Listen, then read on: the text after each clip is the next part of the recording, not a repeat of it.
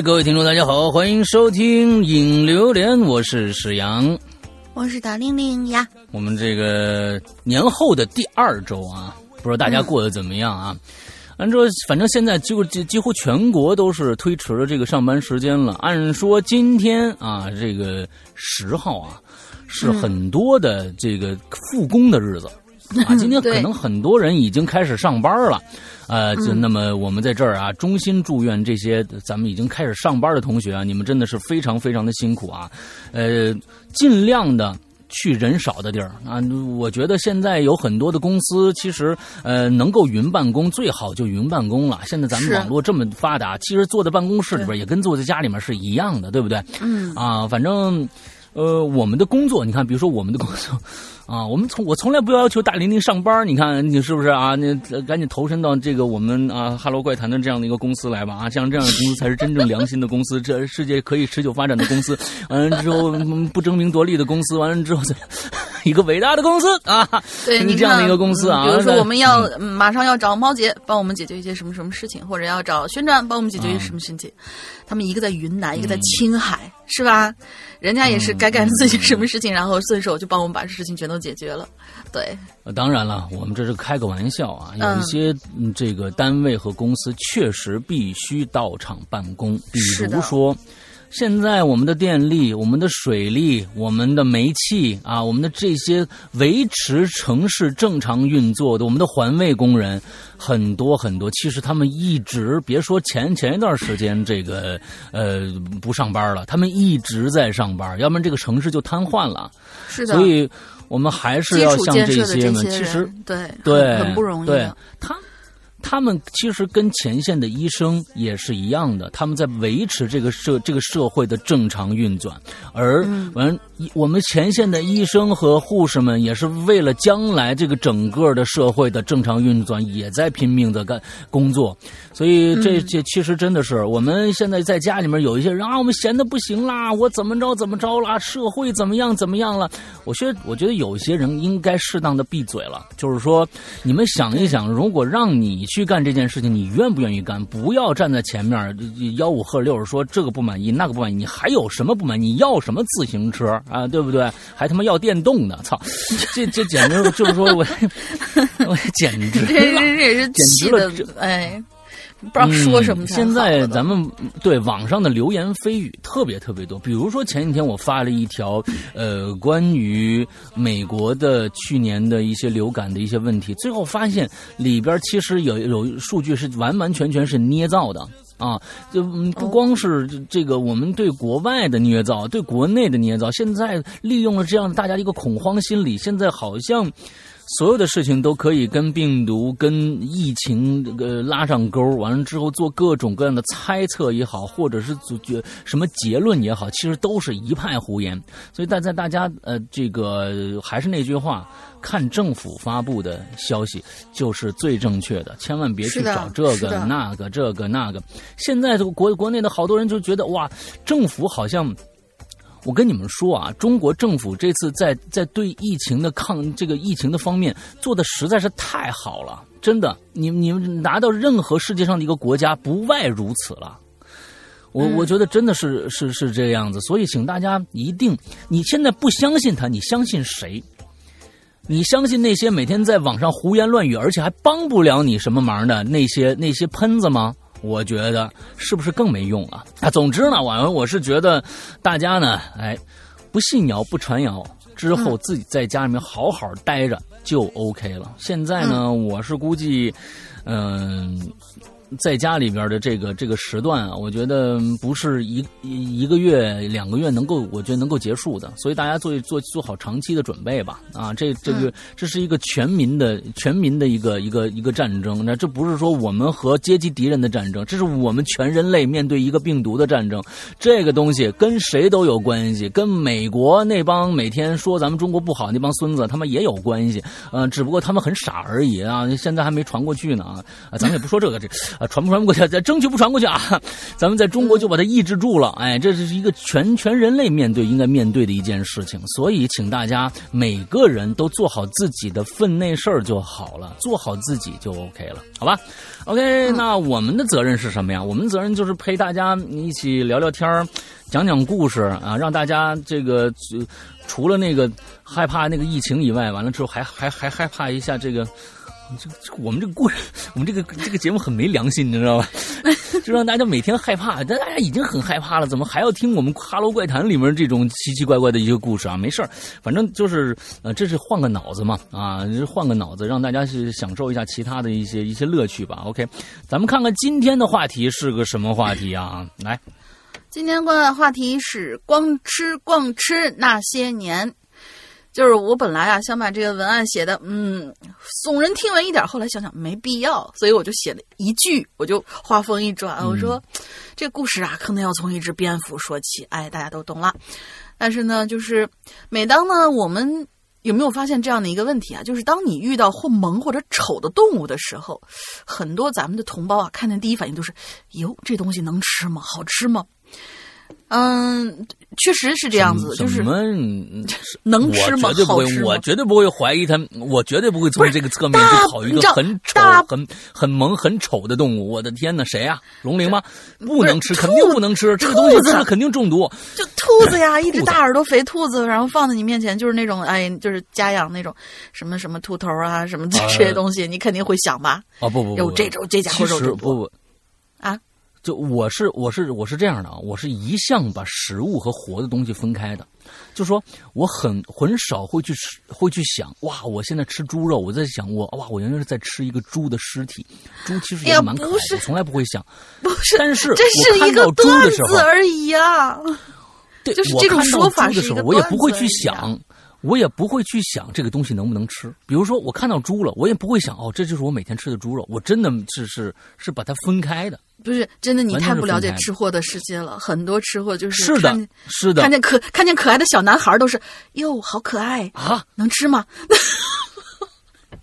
我 就是这，这是一个段子，不是？原来是这样的一个啊，不是，这是一个段子啦。你你对为师有没有过这样的企图呢？啊，我对老腊肉为师有没有过这样的企图呢？我对老腊肉没。不不不不不不不不不不不不！我的天呐，太恐怖了！哇，这个这个这个真的是太恐怖了！而且你这……哎呀，你先让我把提案念完了。就是反正就是确实是这样，因为咱们 你干嘛？中式餐桌的丰富啊，历来让每一个外国人、外国友人呢都叹为观止。但是其实呢，我们呢也从来不是一个天生喜欢吃奇怪东西的民族。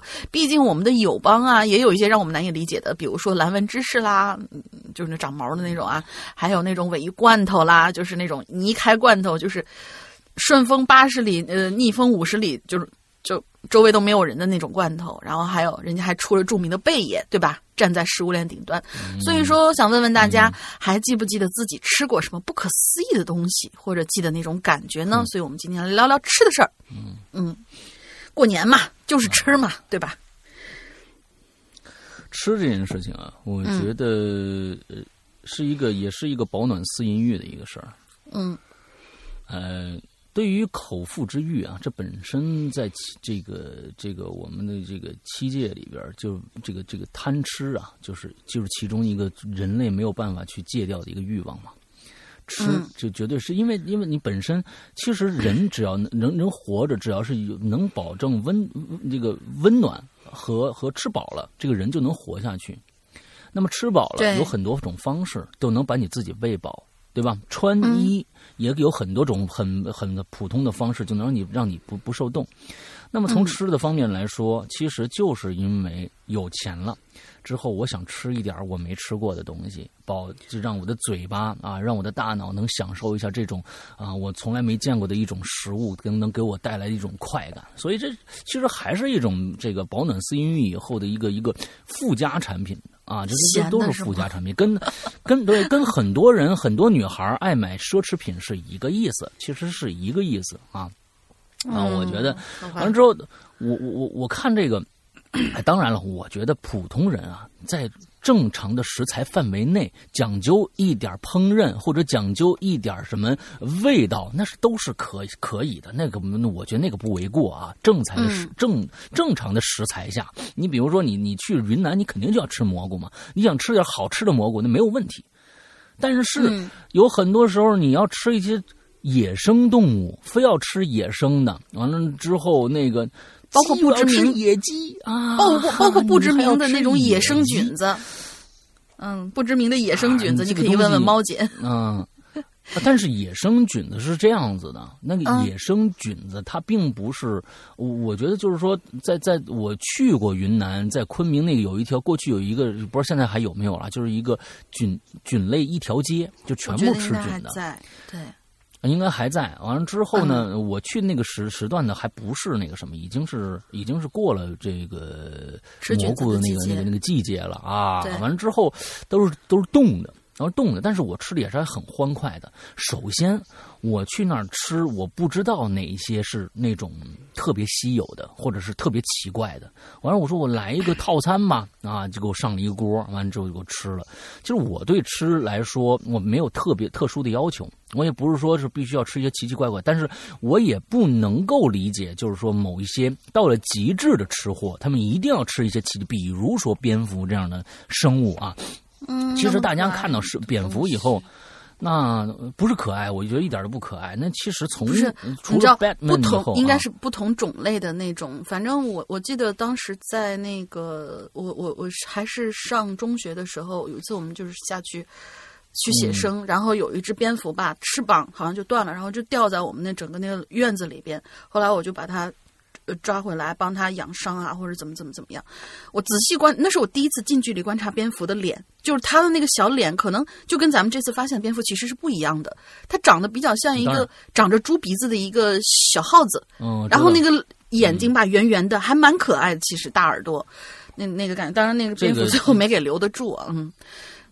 嗯，这个这个东西就是看物种啊，你看物种，有一些那狗有的还长得很很很很可恶呢，那个样子啊，有一些长得很可爱，所以你碰到了一只这个，但是从历来我们对蝙蝠的一个认知，其实它就是一个恐怖的象征。那不管是吸血鬼也好，或者怎样也好，都是一直它是一个标志，一直到 DC 我们出了蝙蝠侠以后，但是它也是一个黑暗骑士，它也是站在黑暗里边的一个一个正义使者，所以它一直跟恐怖跟是是是这个分不开的。那为什么要去吃蝙蝠？为什么要吃兔兔？你知道，你这个东西我都不明白，这些人都是怎么想的。我我哈，兔兔还是挺好我我在以前的影留言里边，完了之后跟大家说过，我从小的时候，我第一次去海南，我们搬家搬到海南，完了之后。看到了广东那一带的人对对于野生的这个呃野野味儿的那种执着，那让我是惊诧不已。但是那天我也确实吃了野味儿了，那是我初呃我六年级小学六年级的时候，在海口市有一个东门菜市场，有个东门菜市场，这里边呢有很多的，比如说就是早上就就开始营业的，呃那个时候现在变成菜市场，那时候还有很多的饭馆，到了晚上。他们呢，就变成了野味儿的一个集散地。比如说黑天鹅、狐狸、穿山甲，剥了皮儿的穿山甲啊，就是里边儿有一个大蜥蜴，剥一半，把外面皮儿已经剥掉了，剥剥了皮儿穿山。我当时我还问他，我说这是什么东西啊？因为他没没有穿皮儿嘛，就是已经剥了皮儿立在那儿，戳在那儿，当一个标本戳在那儿。我说这是什么东西？他说穿山甲。我当时全身一抖啊。我记得当时全身一抖，我说我操，这个他妈都能吃吗？呃，当然我小时候也还不会骂骂这种这种这种骂啊。完之后心里就说，我靠啊，也不是。我说我的妈呀啊，我这这个东西还能吃吗？你结果当时我们就上楼了。那天晚那天晚上是一个海口的一个朋友，我们让我们第一次到这儿来。完之后他请客，我们吃的是什么？天鹅，野天鹅，不是黑天鹅。野生的天鹅，说这个东西好啊，怎么样怎么样，拿上来。完了，当时还有吃了一个一种就是兽类的，不知道是什么东西，拿上来，我没有觉得那个肉很好吃，没有觉得任何的烹饪上哇，这个东西有多鲜美。我因为我是从下面走上来的，我看到了一路的尸体啊，你知道那个时候我就有有一个联想了，我现在吃的是下面的某一种动物的尸体，我。而且这种动物它不像猪肉、牛肉、羊肉这种，从小你就你能看到的这些东西，你会觉得你也看不到屠宰的场面，不可能。你在在饭馆里面旁边还放只猪，你知道吧？现宰不可能，你看不到，所以你没有那个那个状态。但是你现在看到了，你活生生那是第一次，你认为人类有多残忍、多可怕？底下活生生的一个一个什么东西？当时我上来的时候，底下有个是个罐呢，还是个什么东西在里面？好惶恐啊！对着人呲牙，惶恐加上无助，加上那种恐惧，给你心里带来的那那种震撼，就是我操，上去就吃他们的，就是你你知道那种那种那种感受啊！所以我不，我真的是不能够理解某一些。现在其实有一些网红，他其实也不爱吃，他就是为了别人给他点赞啊，完了之后能挣点钱，就去吃胡吃海塞一些完全不知道是什么东西的东西。所以我觉得你们也挺可悲的，为了挣点钱，你们也真不容易，往死了逼自己是吧？嗯，反正就就就注意点吧。嗯，那大家就对自己节目的质量啊，里边里边吃的什么东西，反正注意一点吧。啊，吃货们也是，真的是啊，控制一下自己啊。你们想吃龙鳞，不是不是那个什么，龙鳞才是这个世界世界上真正存在的唐僧肉。你们干嘛不把它吃？是不是？啊，我也省心了啊！那个东西你吃这吃个一个月两个月也吃不完呢，是吧？嗯，来吧。嗯，对。龙鳞，叔叔你你以前吃过什么东西啊？我我没有吃过奇怪的东西。说实话，我对于就是一点点奇怪的东西，可能因为就是说，因为因为我妈做饭是一个非常非常，就我我当时跟她说，我说是你要真的不是这么顾家的一个人的话，不是，她是她真的是。任何的一个饭店，只要她觉得哎这个菜不错，回家马上嗯就可以给你端到饭桌上来，不用任何的那种什么什么这个什么蒸鱼料啦，那个什么什么料，就他们脑子里面好像就是，我觉得这是一种天赋，能够分，我觉得这就确实是一种天赋，对，真的是一种天赋，没错。对，回去以后叫了个外卖，就多端到了 自家桌。不是不是不是，他真的是可以，就是那种。我觉得是这样的。呃，而且他可以就是优化掉那种他吃到有可能是不健康的一些东西，比如说什么什么东西可能不应该放，可能什么不应该放多，他会自动过滤掉这种东西，然后把这个东西一个更优化的一个一个调配方式给你端到饭桌上来没来。所以就是他对食吃东西这个事情是很讲究，天津人嘛，你懂的，好琢磨。然后，但是呢，也可能就是因为他的这个特点啊，他对于那种比较奇怪的东西是很谨慎的。所以从小我跟在他身边的话，没有吃过很多奇怪的东西。只有一次是跟我爹出去，在一个特别破的一个香河肉饼的，不是香河肉饼，呃，呸，不是香河肉饼啊，就是那个驴肉火烧。哎，驴火也是香河的吧？哦，驴火驴驴火那么一店里面，哎，不是香河的吗？驴火是哪儿？哎，我忘了。不是，保定的。对对对对对，保定驴火，然后是在在在北京那个地方有一个那样的店里面，我第一次也是唯一的一次吃到了炒蚂蚱，呃，这个东西给我的感觉就是，因为我从小是，你你知道那种那种反差感是，我小时候我喜欢把它抓起来玩儿，小时候我就是那个也是生物兴趣小组的嘛，就是抓这蚂蚱，我觉得哎各种各样的蚂蚱怎么怎么怎么样，突然有一天你把我兴趣小组还行，对你把我。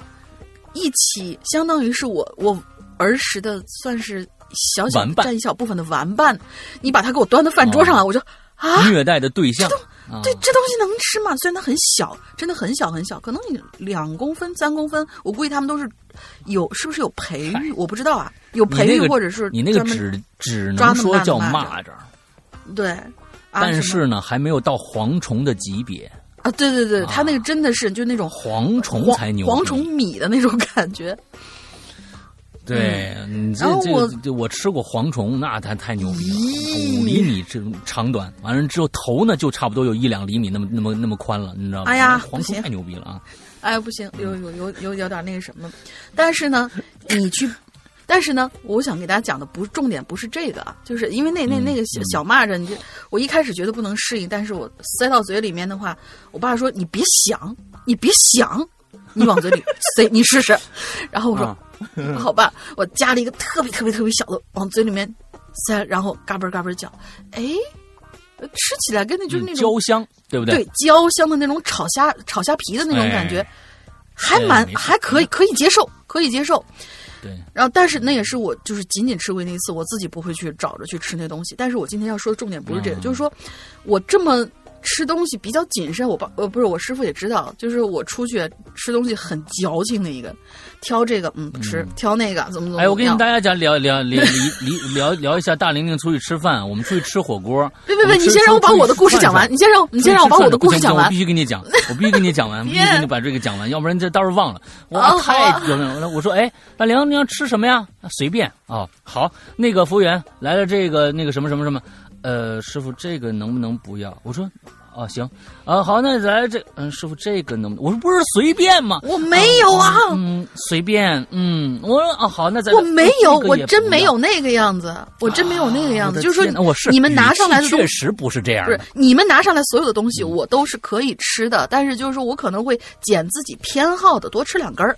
就就仅仅是这个样子。嗯，不，不是，不是，不是。那次点菜的时候，我问你，哎，这个行不行？胡说，行，就是 没有，你这个太矫情了。我跟你说，没有，没有，你们少请他吃饭啊啊 啊！没有，来吧，来吧，就说你的。就是我，我我就想说，就是你，你想，嗯，我平常接触的就就就是这些东西，可能是就是故意去规避，然后不去吃一些比较奇怪的东西，包括有有那么某一次在。就是以前很小很小的时候，邻居家人家桌子上上过一道狗肉。那个时候大家好像还没对这个狗肉有特别特别的那个在意的时候，他上过一道狗肉。我是因为我是很喜欢狗，但是我当时家里面没有养狗。可是我就哦 no，这种东西怎么可以吃？不不不不不不不不不，我是坚决拒绝的。但是就是这样小心谨慎，左避右避，并不代表你可能不会吃到某一天。某一天呐，夏天我开了那个，就是我们家养的猫，一开始是没有关起来嘛。然后当时夏天的时候，我那个纱窗啊，它是夏到秋的是那个时候，纱窗被那个猫啊叨出来几道那个那个窟窿。当时当时我开着窗子，我没在意。有的时候呢，那个窟窿比较大的时候啊，会往里头钻一些什么小东西。然后这些小东西呢，真的是，嗯，它隐藏的那个方式之好啊。就不是说苍蝇、蚊子那些东西啊，是其他的一些玩意儿。然后那天呢，我是没有开灯，我开了一个就是那种很小那种小夜灯。我说：“哎呀，好饿，天已经天已经黑下来了。”我说：“好饿，我去煮了煮了一盆饺子，然后煮了几个饺子放在我那个盘子里边。我说把这锅什么什么之类东西先涮了水倒了什么之类的，我就端着这个饺子，然后来到我电脑跟前。当时觉得，哎，吃饭吃饭放个片儿吧，我就。一边看片一边吃，结果吃到剩下最后的那么两三个的时候，那肯定嘛，你饺子就是你那速冻饺子，就就那么大一一口一口一个的那种，放那儿，我拿叉子插起来，咔塞嘴里，嘎嘣嘎嘣嚼，嘎嘣嚼下去，哎，这什么味道？哎，然后就是这个味道。很熟悉，但绝对不是从我嘴巴里面熟悉的，是原先在我鼻子里面非常熟悉的一股味道。而这个东西的味道绝对不是属于吃的，绝不是属于吃的。然后说鼻涕，不是不是不不不是不是 不是恶心，是能不是能闻到的一个味道。我觉得，我觉得在北京的人应该是是大家都能够。你别别打岔，然后我对，然后我就然后我就拿纸赶紧把这东就是整个哗，就把这一口就就这一口吐到那直流。仔细看，哎呀，我勒个去呀！就是嗯，我师傅在北京的时候，尤其是你在那种比较呃，就是那个封闭条件不是特别好的那个那些房子里面待着的时候，有没有见到？就是春秋的季节的时候，北京有一种特别东西叫春子。长得六棱形，不知道。然后那个东西就是，呃，长得甲就是长得甲壳，对，臭大姐儿。它是一个，应该是说臭大姐不就完了吗？嗯，因为我我我我只会念那个，呃，我只会念它的学名，我只知道管它叫春子，虫字旁一个春，那臭大姐。然后，嗯，然后，别唱好不好？讨厌。臭大姐吃完了，对，然后我说啊，操。因为这个东西吧，它在绿色的时候，它那个味道不是很重，然后到秋天的时候呢，可能它蹦跶不了几天的时候，它那个颜色就开始转成那种褐色，看上去吧，因为我那个饺子是韭就是韭菜，然后还浇了一股子醋，所以隐藏在那个颜色之中，完全就就。就根本一点儿的心理防备就没有，他就不知道什么时候落到我的盘子里面，就在我洗锅那段时间落到我的盘子里头，嘎叽，嗯、那是我一辈子都不愿意回忆的一种味道，太恶心了。是臭大姐，嗯，这个也是可以进进光荣榜的啊，对对对啊，太恶心了！大家都闻过屁是什么样的，但是龙鳞吃到了实体，走开！就臭大姐的那个味道，让你觉得很奇怪，它好像是一种化学的那种味道一样。不，它是那种呃，就是我听说过有人吃吃这个臭大姐，说它不是臭味儿，它是一种非常奇怪的一种又涩又什么，反正就是一个一个非常非常奇怪的一个味道。对你来吧来吧反正你今天看看闻过那种味道以后，就绝对不会啊再忘记那个味道，特别奇怪，嗯对特别各色对对。嗯，对，咱们看看今天咱们的鬼友都有些什么嗯各色的故事啊？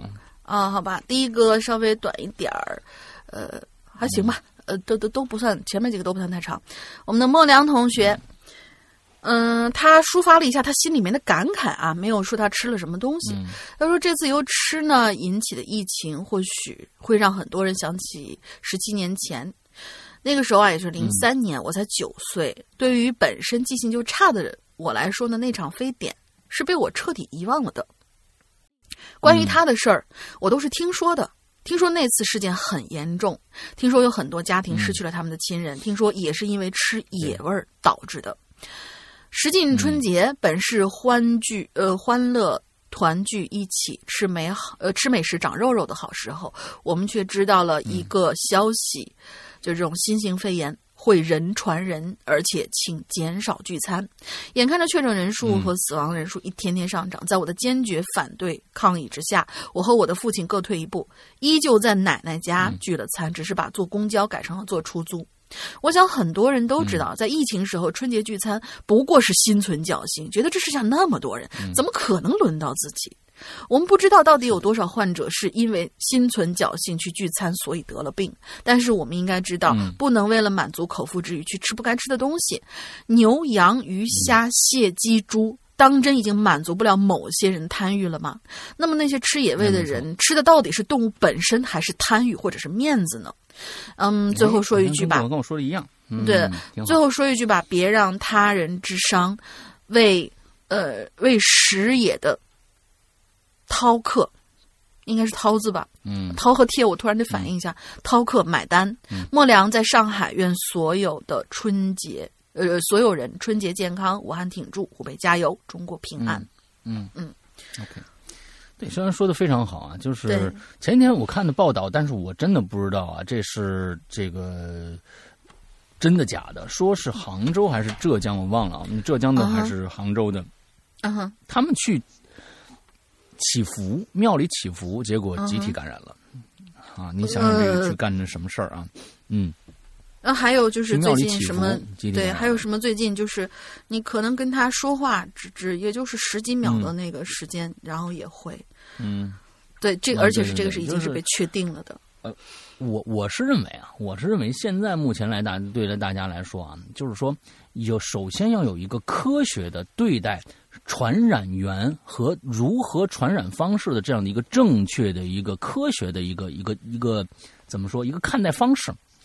它呀，首先不容忽视，但是也没恐怖到，比如说两个戴口罩，一个有病。一个没病，你们站在八米距离之内，就一定会被染不被传染。那你医生医院的医生就没有办法活了。对，空气是会稀释的。第一个不是，首先你们两个戴着口罩，你们两个就是安全的。另外一个嗯，你们不要有接肢体接触，不要有碰触碰。回家以后，第一时间去洗你的衣服，那不是洗你的，拿酒精喷你的衣服。就关键是洗手，因为要擦要擦，这个已经嗯是那个什么，就是嗯拿对拿酒精去擦，就最好是蘸着湿布呃拿酒精去擦，啊，对我就说衣服啊，就昨天最好啊就是喷的啊时候最好不要喷，尽量不要喷，反正是。嗯啊。嗯。啊啊，为什么？因为就是说是怕在喷的过程当中，你的那个空气会稀释了你这个东西，到达你衣服上的其实浓度没有多少。这个是在那个昨天看到一个医生他给大家指出的这一点，就是你的密度没有达到一定程度的时候，你杀死不了病菌，但是如果浓度过高的话，容易引起火灾危险。对，建议大家还是倒在干净的湿布上去擦。对，咋了？这个已经被辟谣了，亲。啊，是吗？已经被辟谣了。首先，对，首先咱们在咱们在这个对于酒精这件事情啊，首先不要过度迷信，也不要过度的轻视。酒精确实可以杀死相对的这个这个这个什么这个病菌。首先，昨天有很多人说口罩，这个口罩确实说了，口罩不能拿酒精直接喷，是因为会觉得酒精喷了以后，这个口罩上如果有病菌的话，那么它就留在口罩上了。啊，就会留在口罩上，不要喷口罩。那么这个东西说的对不对呢？对。但是昨天晚上，呃，武汉那边的一个生物学家，之后正好我老婆在在上一个课，完了之后呢，这个生物学家正好来到了这个这个课堂上，跟我们讲解什么是病毒，什么是细菌这两个的区别。完了之后，对于现在目前的一些防护措施的一些东西，我在旁边听了听，当时听到口罩这个事儿了。那你喷在这个东西喷在口罩上，其实啊也没有太大的关系。首先，它是你即使你喷了以后，这个细菌就死掉了。它留在上面也没有多大的关系，而你喷了以后，其实能对你这个口罩继续用下去，其实是呃有一个延长作用的。不要喷太多，一点点就够了。另外一个，什么口酒精的密度太大，那得多密度啊！你们家全是酒，你你才能引起火灾。喷洒过程中喷酒精这些东西都没有问题，这些操作都没有问题。关键是什么？就是洗手，手一定要洗一分钟以上，这是最关键的一点。回家要换衣服啊，家里准备一条一身衣服，外面准备一身衣服之后，呃就可以了。而且呢，当然说了。嗯，在医院里边，我们有很多的护士成天跟病人在一起。那么他们可能现在穿了呃这个防护服了，但是在之前啊，这个疫情没有发布之前，有很多护士长期跟这些病人，当时他的那个防护也没有到达那个那个现在这个级别，其实也没有感染到，说明什么？有正常的一个有正常的一个防护的意识，就。可以阻断这种病源这传染的一个极大的一个几率了，所以请大家千万不要不戴口罩。对，请大家不要不戴口罩。也现在在口罩荒的这样的一个一个一个一个阶段呢，请大家多去看一下如何让口罩再利用的一些相关知识。这些东西也确实是那不我们达不到次抛。我们达不到次抛，之后只能是一个口罩能多用一些时间就多用一些时间，只能现在这个样子。目前来说，我觉得全国口罩的缓解，应该可能在一个月之内是没有办法缓解的。所以大家有如果有一些口罩很少的，你像龙鳞他们家，啊，就赶紧去看一下如何能让口罩继续的延长寿命，只能是这个样子。大家珍惜每一个口罩，不要不要滥用就好了。对，大概是这样啊。嗯，好吧。大玲玲在线翻车？石阳哥在线辟谣。嗯，对对。这期节目很有听头。对，你想想那个那个口浓度得多大才能着火呀？那个当时那可能是我看到的是旧新闻了。对，现在新闻更新啊，旧新闻了。对，这个新闻已经是好几天前的新闻了。对。嗯，哎，但就不不至于着火。你别，你别，人家一喷，你这拿一打火机，喷一点，那肯定着火，那那肯定着火。所以，请大家注意，你们操作方式。那些说的挺玄乎的那些没当回事什么脱个衣服，你喷完以后，然后再脱衣服产生静电，啪嚓着了，哎呀，完了，在线烧烤那是，哎。就那挺玄乎的那些我也没当真，但是那天就哎，有一些有鼻子有样的，有的有的还真是。就就说这是这是这是几率问题，我跟你说，它不是必然，但是不能因噎废食。我们只能现在只能这么说了，不能因噎废食。他们说的那些可能性绝对存在，我想我相信绝对，但是但是不是有那么高的那种几率发生的。但是我所以那我在在现在这样的一个一个一个时段，不能因为他们说这个话，咱们就不这么干了呀，对吧？OK。对。好，咱们下面一位叫哨兵啊，两位主播好，我是三群的哨兵，听了这么多年影留言啊，这个鬼影啊，榴莲啊，这个怪谈，第一次留言。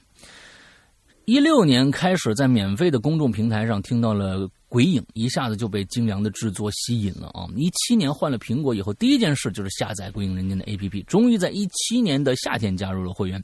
那个时候我在二群啊，我叫小明啊。嗯，哦，你是一个非常非常为大家啊啊亲切招呼的那一位啊，是吧？和咱们的那个明哥两个人竟然同名同姓啊，赵明啊，你好。嗯，到了一八年的时候呢，我就上。交国家什么东西啊？到了一八年的时候，我就上交国家了。是不是手机上交国家了，还是怎样？不知道。为什么要有手机上交国上交国家呀？那个时候管得严呐，手机里除了家长群之外，一切的群聊都不能有。我就和猫姐说我要退群。什么意思？没明白你在说什么？我估计是。嗯，不知道这这就他说的这种情况，还还还没法揣测。怎么他是个孩子吧？哦，手机上交国家是吗？上交国家就上交家长了，那意思是不是？你明白吧？上交家长，家里管的好严，对，家里管的很严很严。手机里面那个时候上杂七杂八的群都不能有。嗯，没错，没错，没错，这个就明白了。一九年呢，我又赶着这个活动买了会员啊，赶着活动买嗯买了会员，我听啊听，又加入了会员群啊。只不过呢，这一次是安卓会员，并且呢进入三群，我也从小明变成了哨兵啊。好几次想留言，但是呢，我实在是不会用论坛。毛姐说没关系啊，你实在不用就写给我。啊，写完了交给我啊！听完了以后那个感动啊啊不，啊写写完了以后交给我啊！我听那猫姐这个口音呐，一听哎呀，就听完那个那个感动啊啊！毕竟第一次留言，我想呢还是要交代清楚我是从哪儿来的啊。接主题，说到吃的，我想起来小时候奶奶给我做的青菜面。小时候呢，暑假的时候啊。在老家，奶奶有一天和我说：“改天呢，我给你做一顿青菜面啊！”我，嗯，我当时心想：“说青菜面，不会是只炒一锅青菜吃面吧？啊，那青菜炒完了以后又咸又苦，怎么会好吃呢？”哎，没过一段时间，我就在想，该和朋友一起玩什么给搁在脑后了。嗯，你这个你应该是理科生吧？嗯。过了几天以后，奶奶真的给我做了一顿青菜面，但是这个面和我想象的有点不太一样。嗯，那天呢，我还是在外面玩，终于回到家以后呢，就看到奶奶在和面。这个面啊，不是白色的，是个绿色的。我就问奶奶：“哟，你是用了多少臭大姐才能变成绿色的呀？啊，这个面怎么变成这样啊？是不是放坏了呀？怎么是绿的呢？啊，夺命三连击啊！”奶奶说：“哪儿放坏了呀？这就是我给你做的青菜面呐！”啊，我大吃一惊啊！刚才看的不仔细，远看一团绿油油的面团啊，我又离近了仔细看，面团里混着这个青菜，而且还和。还活得这个特别特别的均匀。当时我和奶奶说呀：“这竟然就是你做的青菜面呐！”奶奶说：“当然了，你以为青菜面是啥东西呀？啊？”哦，那我还以为是青菜面是炒青菜呢，哈哈原来是把这个青菜和到这面里头啊啊，和出来的面条，呃，拉面拉开了以后下锅煮啊，在面上呢吃，再炒上专吃面专用的卤子，一碗香香的面条就做好了。那是很久以前吃过的青菜面了，我已经记不得是什么味儿了。啊，前几天的炊事班做了一顿面条，那天的面条绿油油的，让我就想起来了小时候奶奶给我做的这个青菜面。有人就问了，那个做主食的人说这个绿色的面是怎么做的？什么什么啊？让我想想，有人就问，不是炊事班跟他一块吃饭的，就是去吃炊事班做的饭的人，就是这主食说这面怎么绿的？怎么做的？对。啊，怎么做的？这个时候呢，我就说这面呢是把青菜煮熟了以后，和面的时候就和进去了做出来的。当时那个做主持人呢就点点头，确实是这么做的啊。除了做青菜面，还可以做南瓜面、臭大姐面啊，还有各种各样的。走开，走开，这个臭大姐是吗？啊，我说 那是不是还能做西瓜面啊？做主持人是个特别实在的人，说嗯，可以试试。刚才你说的那个臭大姐，我也想试试啊，那就可以啊，那就可以等到夏天试一试西瓜面了啊。结束，第一次留言就结束了啊。完了之后这个。呃，如果以后猫姐还能继续帮我投稿的话，我也会积极参加发言的。我这么沙雕傻雕的一个傻屌的一个。网友还想来年有机会参加一次冷餐会呢，最后那你就自己搞定，不要每次麻烦猫姐啊。猫姐面对的是全全部的鬼友啊，说实在啊，她也是真的是抽出很多自己的时间来来陪你们。既然有这么一个论坛，我相信这个论坛确实给人用的。既然别人可以留言，你也可以啊，不要把自己的这个这个啊摒弃在人类的这个这个外面啊，你也是人啊，就来一起来用一用看吧，好不好？既然你那么想来参加这个来年。的这个冷餐会，那么就要付出一定的行动啊，不要依赖别人，好吧？来下一个，哎，我觉得你在这里还是说一下咱们论坛，因为咱们论坛坏了好长时间嘛，哦，还是给这些就是新的老的对说一下，论坛是已经恢复了，然后大概是怎么用，或者怎么怎么着。啊，论坛其实就是坏了很长时间，就是在年前的时候我们已经修好了，完了之后现在呢就请大家呢赶紧去。之后首首先啊，就是没注册的朋友可以先去注册啊，先去注册。注册的通过呀，并不是说你当时就通过了，而是由我们后台的管理员来去通过的。请注意，大家注意这一点，这跟普通的论坛还有点不一样。因为首先啊，为什么要这么做，并不是我们多事儿，是因为。本身我们的管理就少，我们还很害怕很多的那些写广告的人就进去了，完了之后把把论坛里面全都是广告回帖。当时我们也不是没没经历过这个时段，所以我们现在就严严防死守，就是大家一定是我们的鬼友来这儿留言的人，或者来看我们帖子的人，我们才让进。所以请大家一定注意这一点，就是你注册了以后不一定马上就能进来。啊啊！里边呢，到到时候有一个验证的一个一个地方，底下这个很弱智的写是左上角什么东西？其实那个东西验证码那个东西啊，请大家注意，我们会把它改过来。那个验证码是什么东西啊？是是现在本周当周。留的那个影流连里边的那个进群密码，也包括在我们的我们的论坛里面。其实这个里边就没有那么严格的要求了，只要你听过我们节目，曾经听过我们节目，知道一期密码，我们起码知道你是我们的鬼友，其实我们就会让你进群的。首先知道这一点啊，就会让进进论坛注册成功论坛不是进进对对对进论坛进进论坛是让你们进论坛的，所以呃大家就是。嗯，都去我们的论坛上去留言就 OK 了，好吧？对，嗯，而且我觉得你还有什么想补充的吗？呃，而且我觉得就是 BBS 可能有一段时间吧，因为为了规避广告那个用户，我们设置了一个，就是如果有些广告用户他只刷完一波他就走，然后长时间不登录，这些人有可能会遇到。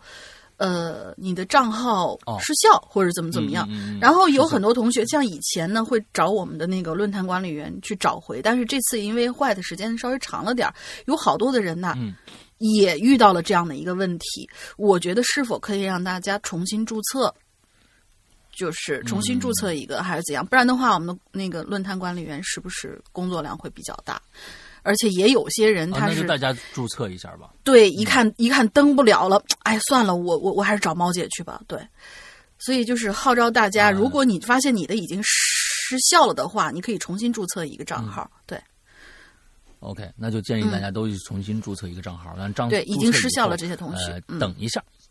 等一下，不是马上就能就能进的，所以记记住好你的登录名和用户密码，完了之后，嗯，可能一天一天的时间再去上去试试看，可能就就能上来了。好吧，对，拜托大家啊，辛苦大家，辛苦大家。我们这个确实是因为我们的这个这个性质啊人少，所以才才有了这些这些事事情发生啊，请大家谅解一下，请大家谅解。这个跟跟真是不是大公司的那种啊，上去以后的特别啊有范儿的那种感觉啊，确实是这样。我们这是一个啊，这是一个作坊式的一个一个做法啊，嗯，温暖的，下一个来。流水席也不见不见得温暖啊，很烦人。有的时候啊，有的烦烦人就是怎么操作这么繁复啊，就是这么繁复。好吧，啊好啊！下一位同学，我们时时刻刻的啊都在考验着大家对对呃这个《哈喽怪谈》或和过去的影榴莲的热爱，到底能热爱到什么程度？你愿意这么反复的去操作这个事情来留言，或者来来下 A P P 来听，或者怎么着怎么着？那绝对是真一直时时。刻刻的考验着大家的耐心啊！啊，绝对是真爱哈！对对对来，吧来吧来吧！嗯，下一位我们的三群管理员，我们可爱的纸片片同学，四阳锅大龙龙，你们好呀！随着近年来本人强大的胃动力的复苏，还真的有了一些跟吃相关的事儿。还记得那是刚考完研的晚春，我和我爸爸再次登上了云南之行。我向来呢是热爱各种鲜花、水果啊什么的，自然云南也成为了我心尖尖上的白月光，恨不能长久居住啊！你是想在猫姐家蹭饭？我知道。到达的第一天就是各种搜寻当地小吃，也不知道正不正宗啊，反正和内蒙的饮食很不一样啊。最 开心废话，嗯，哎，内蒙也是一个，就是虽然说肉比较多吧，就是也是一个吃跟很多地方人吃很不一样啊。最开心的呢就是对对，很他他那块是很不一样，就是肉是跟你各种各样的做法感觉，而且跟你其他地方吃到的肉都不一样。然后最开心的呢，是在接下来行程当中见到了可爱的悠悠和一位神秘的朋友。嚯、什么昆明第一家过桥米线，那汤里是飘着鲜花的；什么洋芋饭啦、炒饵丝啦，个个都是非当地人找不到的人间美味。其中的一餐呐、我们到了一家极具特色的当地饭店，又是又是各色的菜品。正当我喜滋滋琢磨先吃哪个的时候，余光好像就看到有那么一条腿，一条长满了腿毛的性感大腿，就这么竖着。啊，我猛地就转过脑袋，我靠，居然是一盘虫子！那条性感的毛大腿当然是蚂蚱的，旁边还有蚕蛹，还有竹虫，任我爸和朋友们亲自讲解示范，什么哟，这高蛋白呀，很酥的，脆脆的，比臭大街好吃多了。不呸，嗯、都没能打动我。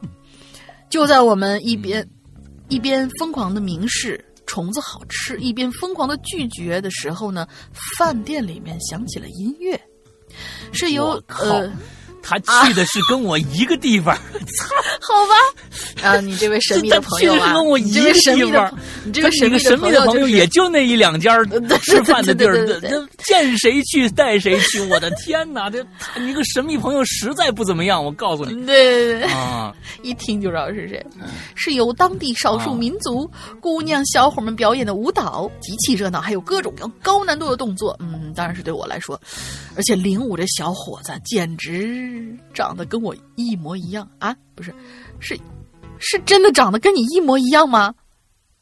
哦，重点怪，嗯，呃，对，一我一模一样哎！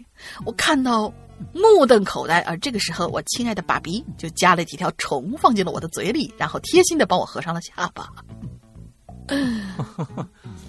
说实话啊，这个炸虫子真的就是花生米的味道，完全没有你们想到的什么爆浆啊、滋水啊什么之类的恶心场面。但是在咀嚼之中，哦我感觉到了蚂蚱的腿毛划过了我的嗓子眼儿，哎，别提了。我现在记得，我现在都记得那个又好吃又痛苦的感觉。嗯。以前其实以前啊，我为了吃还挺有冒险精神的，有意外的好吃，比如说呃炸鸡腿蘸冰淇淋，也有想起来就啊嗯，比如说啊，曾经跟我说过，嗯，啊，比如说紫米粥里面放柠檬糖，和羊肉饺子蘸番茄酱。呃，最近新增了关于的吃的趣事呢，就是莫过于嘿嘿，手机进到了火锅里。我看到他一起吃饭的时候，我们三个对人，对对，我们三个一起吃饭，就是真的是眼看着华丽的咕咚就进去了，啊，就是一下沉底儿，还是红油那一面儿，还是红油那一面儿。嗯，啊，反正我看着他像泰坦尼克号一样沉入了红油，所幸毛事儿都没有，哈哈哈俗话说“民以食为天”，不管什么时候吃都是相当重要的呀。好哎，这儿正好说到这个事儿啊，我觉得刚才不是跟大家说了吗？正常食材怎么吃都没关系，冰激凌蘸鸡腿儿，对吧？啊，羊肉馅儿蘸这番茄酱，没没没没没毛没毛毛病啊，就是你随便蘸都没有问题。但是这里边有一个问题，昨天我听到那个那个呃生物学家他说的这个细菌和病毒是是是什么样的？就是说现在我们全球全世界统计的和没统计的病毒应该能够超过三千万种。嗯哼，但是能够感染人类的目前的，跟能够感染人类的病毒，他们已知的病毒好像是三三万种还是多少？我这具体数字我不知道啊，就可能不准确。嗯，但是在很多的动物身上也有它们自身的病毒，比如说咱们前一段时间知道那个猪猪瘟嘛，非洲的猪瘟过来，那个东西是不传人的。那个东西是不传人的哦，它们动物之间会有一些病毒，这些病毒是跟人它是没有任何交集的。哎但，是那么我们如果吃到了，但是我们吃到了病猪会怎样？吃到病猪，按理说应该没什么大事儿，就是说它不哎传人，但是谁知道后续有什么有什么问题？它毕竟是病毒啊什么的，你肯定不能，对你毕竟不，所以我刚才说的就是这次是由蝙蝠引起的，上一次是果子狸，对吧？那个 SARS，、对吧？嗯完了之后呢，这次是蝙蝠，还有一些东西，其实这些病毒并不跟人产生交集，但是它产生了变异。这些东西本身是没有没有可能跟咱们人产生产生这个这个这个这个交集的，就是因为我们拿了不该吃的食材，硬生生的跟人产生了关系，才产生了一种新的病毒出来。就是这种东西，请大家一定注意。还有，我觉得虫子也不要吃了，昆虫、植物，还有各种各样的东西，身上都有各种各样我们不知道的病毒。这些病毒哪一天产生变异，变异就会因为病毒这种东西，它跟是它也在不停的变异的，它在不停的改变它的生这个这个状态。所以哪一天我们又因为吃虫子搞搞得大家就鸡飞狗跳的，也不值当的。不能吃的，咱就不吃啊！对实在到了那个，我觉得这个东西啊，吃虫子都是什么时候的事儿了？困难时期啊，六零年，那时候真的一个虫子，你别虫活地上连活物都没有，蛆都没有，都回家炒菜了。那时候确实没吃的，你你吃个这个，我情有可原。现在好家伙，大米饭你都不吃，你吃虫子去，我是是大家你，我觉得还是矜持一点好啊，矜持一点好。所以大家还是某些方面吧，还是向我学习，看着嗯，不像是能够入口的东西就别吃了。对对对对对，所以他的嗯大玲玲把自己变成了一个不不是不看上去不像能入口的一个一个东西啊。哎不，但是我小时候嗯你知道有一个什么，我我小时候有一个什么习惯，这是让我让我的初中同，尤其是在初中的时候，就是在在那个呃生物小组里面比较活跃的时候，让我初中同学嗯到现在都很。都在吐槽的一件事情，我当时进了初中群以后，我就啊，为什么大家现在还在记得这件事情？就是什么，初中那段时间，我不知道为什么，就是突然对各种各样植物的花朵产生了兴趣。哦我们学校里面就是，对我们学校里面有一圈儿，它是围着操场，是特别特别深的一圈林子。就那圈林子嗯的感觉，就像是你注故意建建了那么一圈那个什么，等一下，等一下它都不像是一圈围的树我我我啊？怎么了？我要加一个音乐，哎我要加一个音乐。不用，没多长，嗯没多嗯长。你你想象一下，大玲玲每天下课，想象一下大玲玲每天下课，她啊她她不去跟朋友玩，自己默默的走进了一片林子。接着你往下说，你去干嘛？说什么呀？我说，我就说是那个林子里面什么花都有，是然后有一些吧，还是就是那种野生的那种那种藤蔓也都都长出来了嘛。反正那个那个林子给人的感觉跟学校是完全不搭的两个地方。它真的给你的感觉就像是一个原始的一个什么什么东西，以后就是林林深不知处的那种感觉。它的那个林带还特别的厚。都感觉不像是学校故意建出来的，然后那里面什么各种各样的花儿都有，有一些花儿确实是学校给弄的。然后每到就是春天、夏天的时候，我就特别好奇，我说：“哎，这个花儿是什么味道？那个花什么味道？”所以就是可能就我我前辈子是应该是个云南人、嗯还是怎样，然后我对吃各种各样的花，就是包括你叫不上名字的那些花，我都特别有感兴趣。嗯，对，包括就是那个蒲公英的毛毛，还 有一种啊，大家常这想象一个场景，我们经常看一些恐怖片，对不对？就是一个一个非常非常神秘的林子，就听前面有怪异的声音，一些惨叫，完了之后拿着手电筒往前走，是花的惨叫是吗？是是是一个人背对着你，背对着你，完了之后在那，完了之后，完了之后你就会嘿。谁呀？突然，那个人砰，转了一个脸过来，完了，眼睛是已经是灰色的了。完了之后，嘴里边全是血。完了，大玲玲是完了之后，你看着一个一个一个小姑娘 蹲在那儿，哎，不是不是不是，嗯，不是，你说的那个，你说的那个是丧尸啊。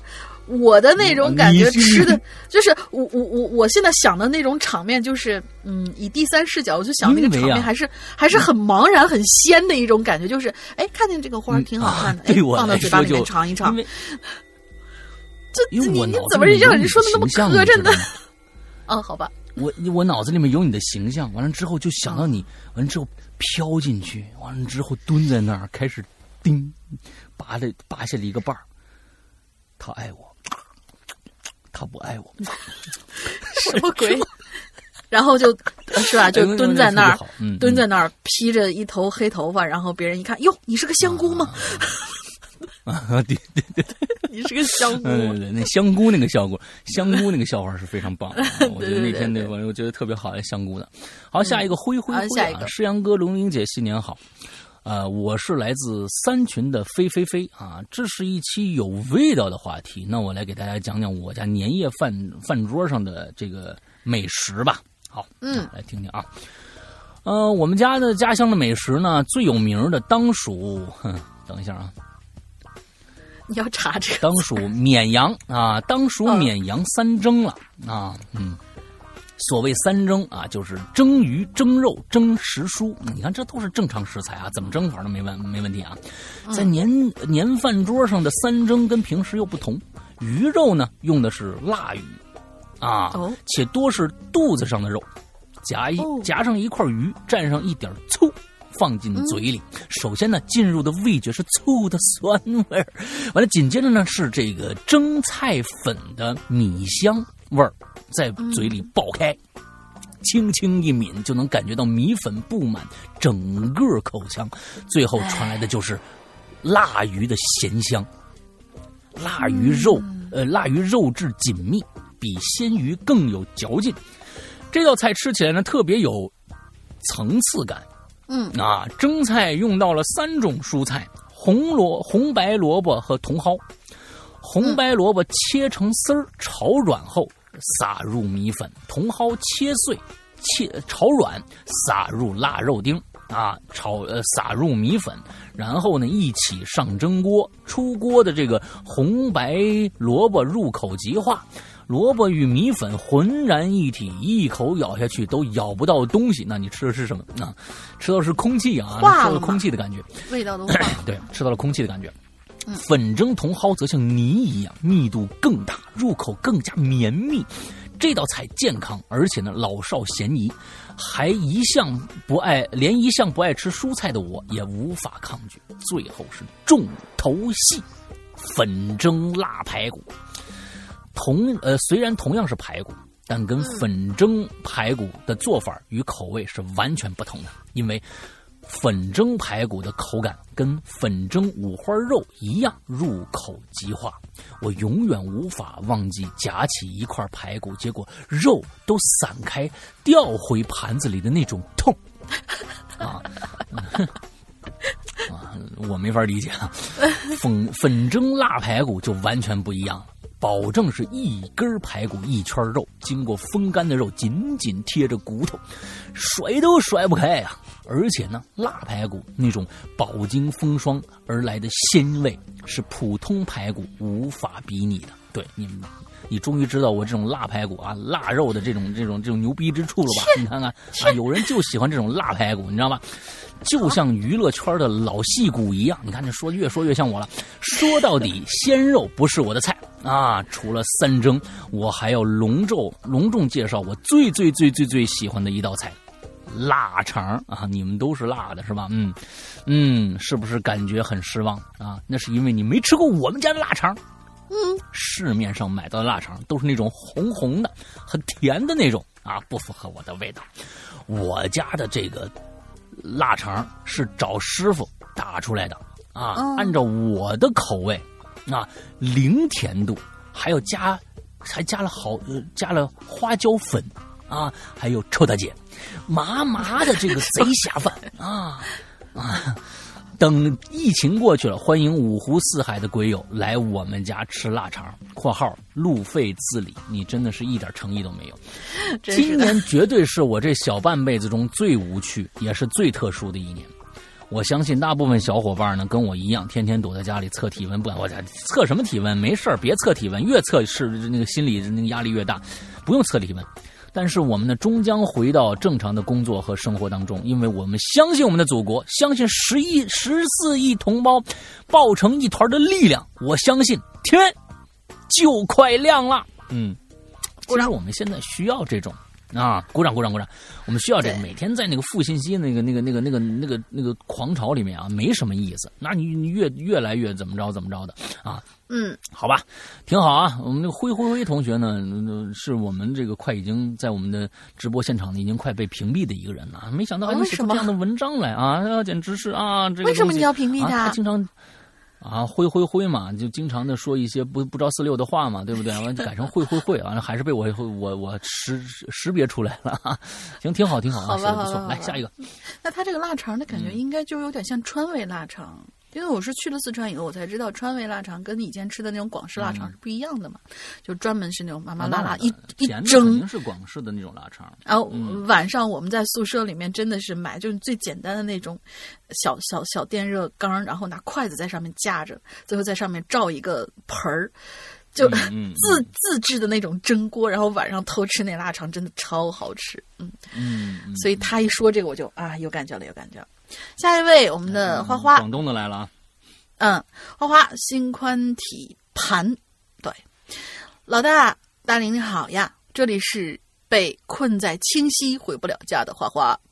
说到吃啊，我这个作为常年居住在广州的潮汕人，有话说。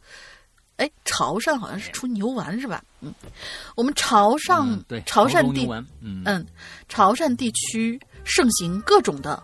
丸子，比如说牛肉丸儿，然后各种科，就是青稞那个科，哎，这是青稞的科吧？嗯，我是下意识的念出来，嗯，各种科，然后还有各种小吃，嗯，例如没有猪脚的猪脚圈，那是个啥？嗯，还有 广府地区的顺德菜，还有早茶文化等等等等。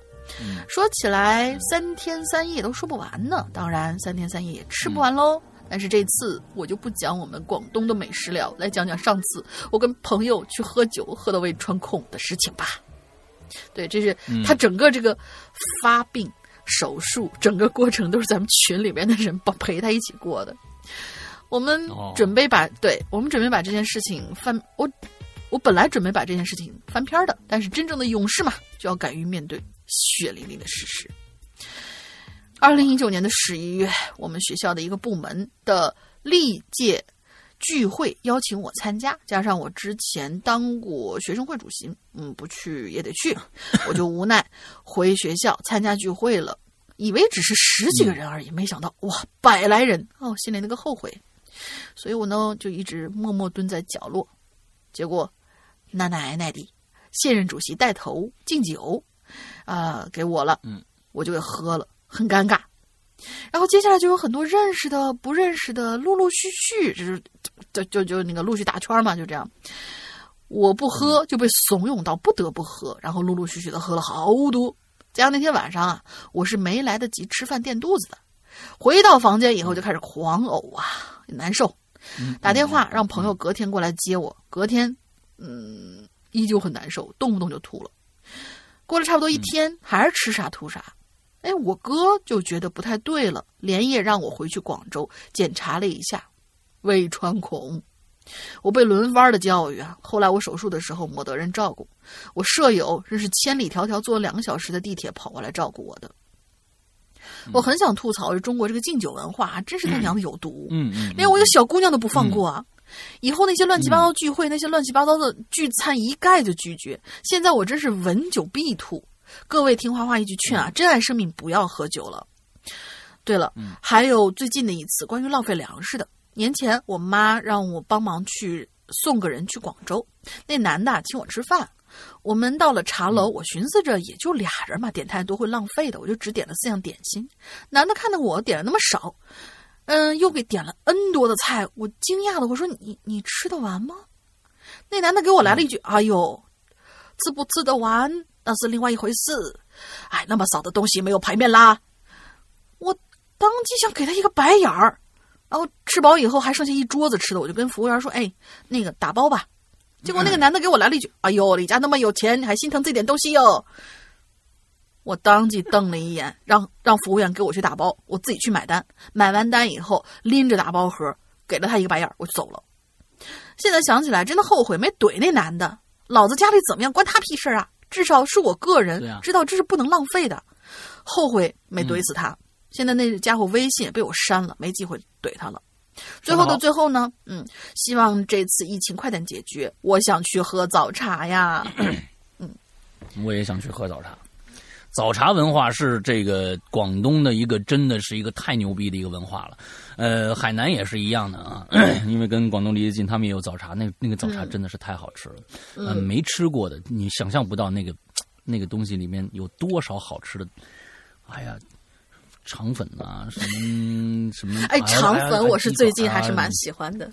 啊，还有什么啊？这这太多了啊，太多了！猪肚啊，什么金钱肚啊，什么什么沙包啊，什么这个那，我天，太多了。嗯，非常好。刚刚说这个呀，敬酒文化，我们来来说说。其实现在啊，北方人爱喝酒，以前南方人不喝酒，啊，不怎么那种那种敬酒，都是北方人啊，从黄河这个这个长江以北啊，嗯，长江以北人才敬酒。但是，嗯，其实啊，现在。以前特别爱敬酒的山东，现在不敬酒了。哦，现在不是不是不是不敬酒了，不是那种过去哈啤酒了。对他们也觉得，就是他们也觉得一一一帮人在那劝酒啊。现在觉得他们觉得没面儿，他们觉得倒是那种话，你喝必须喝那种这，怎么你不喝就不是男人？什么这这个那的，怎么着怎么着？他们觉得没面儿，所以他们基本不劝酒了。出去以后跟不管跟谁，我最近几年是真的是没看着他们有什么劝酒，倒是什么呀？南方的开始就这么这么多年啊，完之后觉得哎呀，喝酒也是一个能能够体现我们，比如说广东那边，我们那广东人也能喝酒啊啊，就就就可能可能就来了，就要其实这个喝酒它并不是说什么敬酒文化，其实就是个逞能文化而已。对呀，就是逞能，倒是。比如说，一个山西人，一个河北人，一个山东人，一个东北人，几个人刚刚认识出去，那肯定喝多，为了自己的省份争光，你知道吗？那东西你不喝呢？哎，这这种情况到时候到倒是都算是能喝的，能喝的地区吗？对，在在，但是在。当地其实这种敬酒文化已经很小，很越来越少，越来越少了。这一点是一个好现象啊。我另外说，这刚才说，这确实是有很多人，真的，这人说你们家那么有钱，你还心疼这点东西，好像我们家有钱就该浪费一样。这个东西是两码事好不好？嗯，就是很多人就是说啊，有钱就跟浪费能够扯上关系，这是多么肤浅的一种一种认知啊！我天，这简直了。嗯，好吧，下面啊。角角的，他这个故事比较长，分成两个故事是吧？那我和大林一人一个吧，好吧？四个小段啊，四四应该好像是四个小段，对，四个小段，三个小段啊，三个小段，三个小段，三个小段。那那我我读两个，你读两个，就是前面的前言加一个故事，加你后面两个，呃，后面二和三，好吧嗯？OK。角角的啊，完之后这个老大好，大玲玲好。关于吃呢，作为前厨子的我，哎，这角角是现在是船员，以前当过厨子，你看这个生活经历非常丰富啊。对，应该有很多能说的，但是我呢，其实对吃的东西啊要求并不高，啊，与呃与其研究做法，不如追溯每种食物的人文来的有趣。哎，这个也挺好啊。嗯，炒臭大姐儿，你是看看一下，就是吃臭大姐儿是从哪个朝代开始的啊？好了，这篇字数呢一定是抄的，不废话了。以下呢文章摘自我在积禾网二零一九年六月一号发布的文章，这个文章的名字叫做《大饼滋饭》啊。这个这个，刚才我和大玲玲查了一下这个字儿啊。有“滋”也有念“呲”的，我不知道这儿是应该是念“呲”还是“滋”啊，但是不知道了。这个这个就是不知道这个当地是怎么个念法了。大饼滋饭、油条豆浆，上海早点的四大金刚啊！这是我当初学习罗夏和暗之旅者的文风写所写的一一则漏文献丑啊。嗯，这个角角的文笔是很好的啊。来，那我们看看啊，早上八点。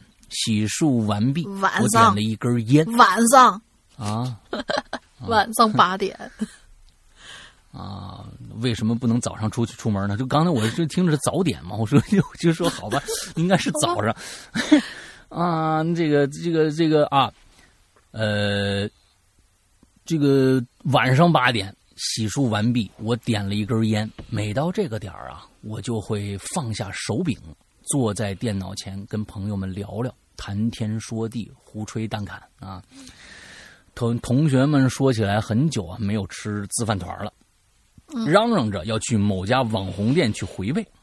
不一会儿呢，群里就此起彼伏，开始约饭的计划啊！我缓缓吐了个烟圈，转头呢望向窗外，遥望天空。上海的夜空时常如同谢幕的影厅，留下的只有观众离场的寂寞感。失去阳光晕染的云朵，就像古稀老人脸上的褶皱，显露着沧桑与憔悴。但今晚的夜空中，正挂着一颗闪烁的夜明珠，好像已守候我多时，借机向我诉说着往事。初中的时候呢，他，哎，这个地方应该加一些一一些什么样的音乐呢？我这儿好像没准备。哎呀。嗯，好，算了啊，应该加一些那种那种啊啊啊的那那种啊。他 总是喜欢吃锦家堂的糍饭团一边吃一边靠在栏杆上跟我聊天。啊，我仿佛穿越时空来到他的身边，清澈闪烁的大眼睛和他纯真的笑容与那悠悠的米香，一切犹如过眼云烟。说到吃饭团很自然的让我联想到上海人的四大金刚。由于时代的变迁，人们对吃也不仅仅只是填饱肚子那么简单了。食品安全要求要求的提升，街道管理的规范化，能让这四位老爷叔老爷叔啊叔齐聚一堂的机会已经渐渐变少，又或者他们已经渡劫成功，返老还童喽。嗯。最后这一段是什么意思？就是说这四个东西不可能出现在一起了，是吗？呃，这个我觉得我我觉得这个东为什么这四个东西？我觉得这种东西啊，像咱们所想的这种，就是呃那个大饼、油条、豆浆，有点像咱们现在就是街上原来小吃车推着的那种。街边文化的那种感觉，但是现在呢，可能大家都已经进的对进了厅堂了，什么油条也变得很讲究啊，或者怎么怎么样啊，我明白，没有以前那个烟火味儿了。我觉得我是这么理解的。门口的那个什么这个什么豆汁儿啊啊焦圈啊啊都推过了，完了之后弄弄什么点什么这个那的，哎，对对，老老式的豆浆文化已经呃对老式的早餐文化已经消失了，它这是应该是这个意思，嗯，对。好，第一个啊，说的第一个大饼摊儿啊，就是说这这个啊，来拿一副大饼，再拿再拿碗甜豆浆来啊，一只大饼，一碗甜浆啊，两两碗吃饭，一根油条啊，什么早餐摊啊，人头攒动啊，老板呢则和店员们那个熟练的制作着各种这样的这个点心。OK，完了之后呢，哎，我还是加一个，要不然它太太闷啊。嗯，完了之后人头舌尖上的老中国各种那那那那那啊，我我现在没现找找不着啊。用火嗯 好像就是这现有的音乐吧啊。我以后得加一个《舌尖上的中国》这种音乐啊，嗯，用火中钳呢国可夹起。黄灿灿的 啊啊什么呢？舌舌尖上的中国舌尖上的蒸锅，啊，舌尖上蒸锅啊，是吧？舌尖上蒸锅啊嗯也挺好。可以可以。用火 用火钳夹起黄灿灿的大饼，将白花花的面团儿滚入油锅，从桶内呢盛起滚烫的豆浆，这就是上海人辛勤的一天中最重要的开始。哎，呃，上海人呢称这种早餐早餐摊儿呢为大饼摊儿。在我印象当中，大饼摊呢并不需要多大的地方，装修很简易，摆几张桌子，弄齐餐具，门口支起雨布啊，就可以开张了。客人呢，无论做店内还是店外，店员呢都是在门口制作这些点心，摊位摊位呢会占道经营，有碍观瞻。这些不修边幅的场景，与电视镜头中流光溢彩的上海，好似非亲非故。但这是这座城市最充满生活气息的一面。无论春夏秋冬、严寒酷暑，大饼摊儿却每天都能为市民们带来便利。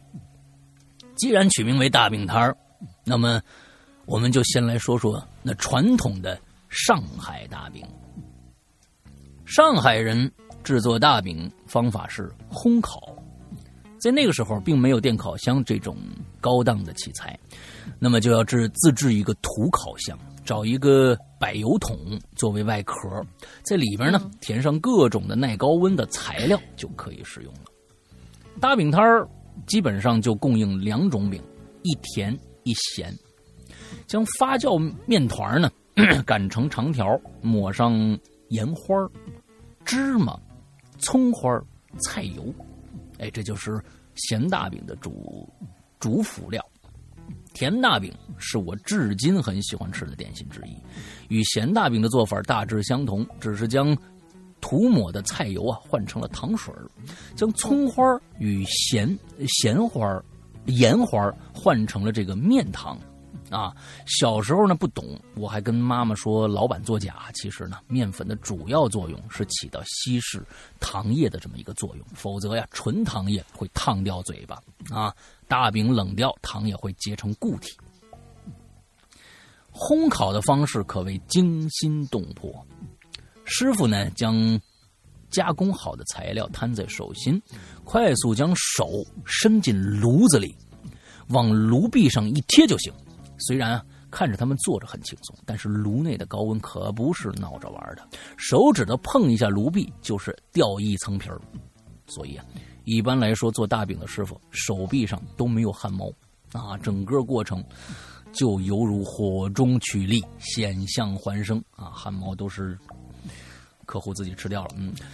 啊，待空烤完成以后，师傅呢就会用火钳将大饼一个个呢钳出来，放在炉口围成一圈，既能做广告，又能起到保温的作用，一举两得啊！大饼呢，只要一出炉，就会被一扫而空。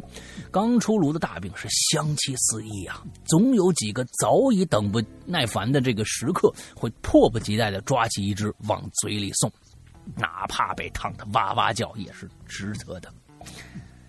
大饼呢，向你展现的是一种自然的美，没有过多的调料和高级的辅料，仅仅是靠它金黄的外观、焦黄的底壳，配以盐和或者糖、葱花或者白糖，升华面粉原本的滋味。那时的大饼摊儿啊，只要你跟老板关系好，是可以定制的。比如从最基本的这种增加辅料，到定做滋味十足的胎条饼、芝麻香浓，呃芝麻香浓郁的香脆饼等等，老板会在空闲的时候帮你做好，按时取货，十分便利。以前大饼摊啊，旁边会有一个老虎灶，呃，这个名字听上去虽然很吓人，那在当时呢是一个重要的公共娱乐场所。除了能为市民提供热水，同时还兼备茶馆的作用。坐在里边泡杯茶，再到隔壁大饼摊买只老虎老虎脚爪儿，这是什么意思啊？没不知道。买一买一只老虎脚爪儿做点心，听听无线电，与几位前来泡开水的邻居闲聊啊，享受这段悠闲的午后时光，是很多上海人的选择。哎，非常好，我就我写的我就写的非常非常生动，这是绝对怀念那段时时光的人才能想象这么多的细节的，非常棒啊！这这段写写的非常好。大厨脚脚，嗯，哎，来下面两个啊，来大大玲玲来，哎，好。然后关于这个自饭团，嗯，我这儿就念自饭啊，我因为我刚才这实在是没查出结果来，自饭。嗯，如果说大饼是展现食材的自然美，那么滋饭则是让你细细品味的大自然的杰作。它的制作方法其实非常简单，食材呢只有糯米和大米，泡一晚上，放在杉木桶里蒸熟就可以了。当然，后期还需要其他食材和简单的调味来增进口感。嗯，师傅呢会用一条湿毛巾帮你塞进其他食材，捏成球。但是吃几口以后，这个球自然就会散开了。所以吃自饭的人都会有一定的强迫症，咬几口再捏回球形，哪怕最后一口也要捏成一个球，然后再塞到嘴里，才算是圆满的。所以在冬天呀，吃次饭真的能填饱肚子，又能暖手，可谓是上海人最为温暖的记忆之一。很多食客的选择是二两滋饭，包一根油条，再加点白糖。但是也有像我朋友这种啊，不用油条，只加白糖。他跟我说，白糖调味能把滋饭本身的甜度提高，伴随着稻米的香气送入口中咀嚼，仿佛站在乡间田野。我觉得他说的呀有点夸张，但是滋饭那种大自然的气息，真的是能让人魂牵梦绕的。如今的滋饭呢，是四大金刚之中啊受改良最多的，就像上海的城市精神，海纳百川，追求卓越，开明睿智，大气谦和。为了方便食客食用，很多店家把它变成了长条形，中间的食材也更加丰富，夹着火腿肠、萝卜干、咸菜、里脊肉、老油条，然后肉酱，还有虎皮蛋等等等等。只有你想不到的，没有做不到的。你看，就像那个天津的大饼卷一切一样啊。资饭还有一个兄弟啊，那就是资饭高。这位兄弟啊，还经常外出打工，可以在下午的点心摊啊，也随时能够见到他的身影。做法大致与自饭团相同，只是它呢是被平均的切成一块块的长方形，长短、厚度，老板都会找模子压好、切好，分毫不差。然后支起一口大铁锅，油温烧热，一会儿胚子下锅就能见到锅里面一片欢腾的景象。炸好以后，用火钳子夹到滤网上滤干油，咬一口，喷香啊，外脆里糯，口感很符合上海人的口味，咸滋滋葱，呃咸滋滋葱香米香充斥着口腔。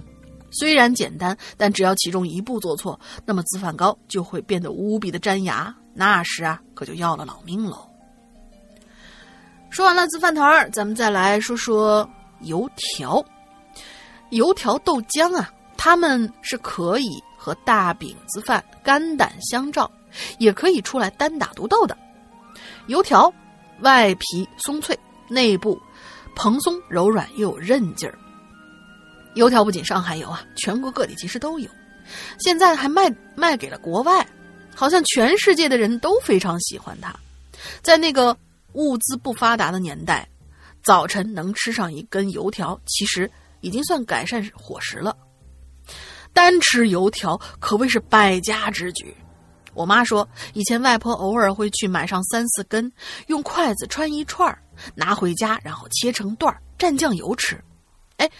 原来这种吃法是上海，我插一句，这种吃法是上海有的。我我前两天看到那个，嗯，就是看那个叫叫什么来着，嗯嗯，《爱情公寓》，然后我看到他们一一桌子人坐在那儿的时候，是把油条切成段放在盘子里面那样吃的。我还在奇怪，哎，为什么要这样吃？难道就是觉得大家各自想家的方便？我是没想到是一个传统的吃法。嗯，蘸点酱油。我继续往下念啊，他说是切成段儿，蘸上酱油，再配点儿什锦菜，就能送走一锅泡饭了。在当时，一两粮票就可以买上一根油条和一碗豆浆，于是豆浆和油条成了最铁的哥们儿。油条可以泡着甜豆浆吃，油炸类的食品沾上点糖，本身真的会变得十分美味。再配上浓浓的豆香，这种美味简单却又透露着一点考究。而咸豆浆呢，又是另外一一番不同的美味啦。用酱油啊，好吧，呃，用酱油提升大豆的大豆的鲜香，再配上虾皮、榨菜，哦，我我我真的是第一次听说，这是提鲜的。然后再扯几段，扯几段油条，用豆浆冲上一碗，最后。撒上画龙点睛的葱花和几滴辣油啊！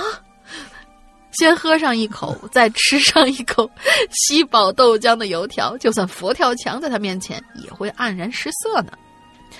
上海人呐，全民都有喝豆浆的历史，可比喝牛奶要早好多好多。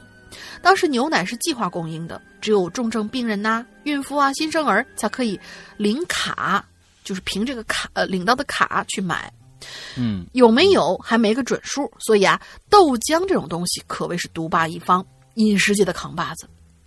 豆浆啊，其实十分的娇气，必须细磨、过滤、煮开才能卖。磨的不好，浪费原原材料；过滤的不干净啊，豆豆渣是，啊，豆渣拉嗓子。哦，没有啊，我觉得那豆渣好好吃哦。不煮开，喝了会中毒。夏天经常吃一些夏，就是这个这个这个这个谁说的？不净的东西。难道你们自己家做做那个做做完以后，就是滤出来那个豆渣，然后不不拿它做点别的东西吗？比如说熬熬粥，可以里面放进去，然后可以揉在面里面蒸那个豆香味的馒头。我妈会那么做啊，但是我喜欢直接吃豆渣。嗯，然后呢，如果不煮开了呢，喝了就会中毒。夏天还容易变质，必须计划好供应量。还得保存好，那人民需要嘛，那就是好的。无论春夏秋冬，早上，呃，阿姨爷叔们手拿着锅子、热水壶，大排长龙去买豆浆的场景，也算是一条城市风景线了。除了甜浆、咸浆，那个时候南市区的豆制品厂还出过一种袋装的豆奶，小时候我非常喜欢喝。夏天的时候还有。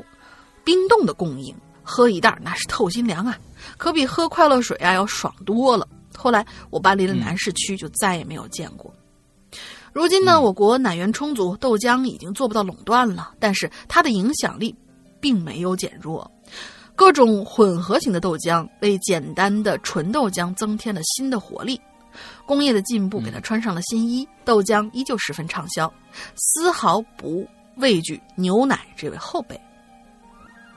做个总结啊，初夏的夜晚依然有些凉意。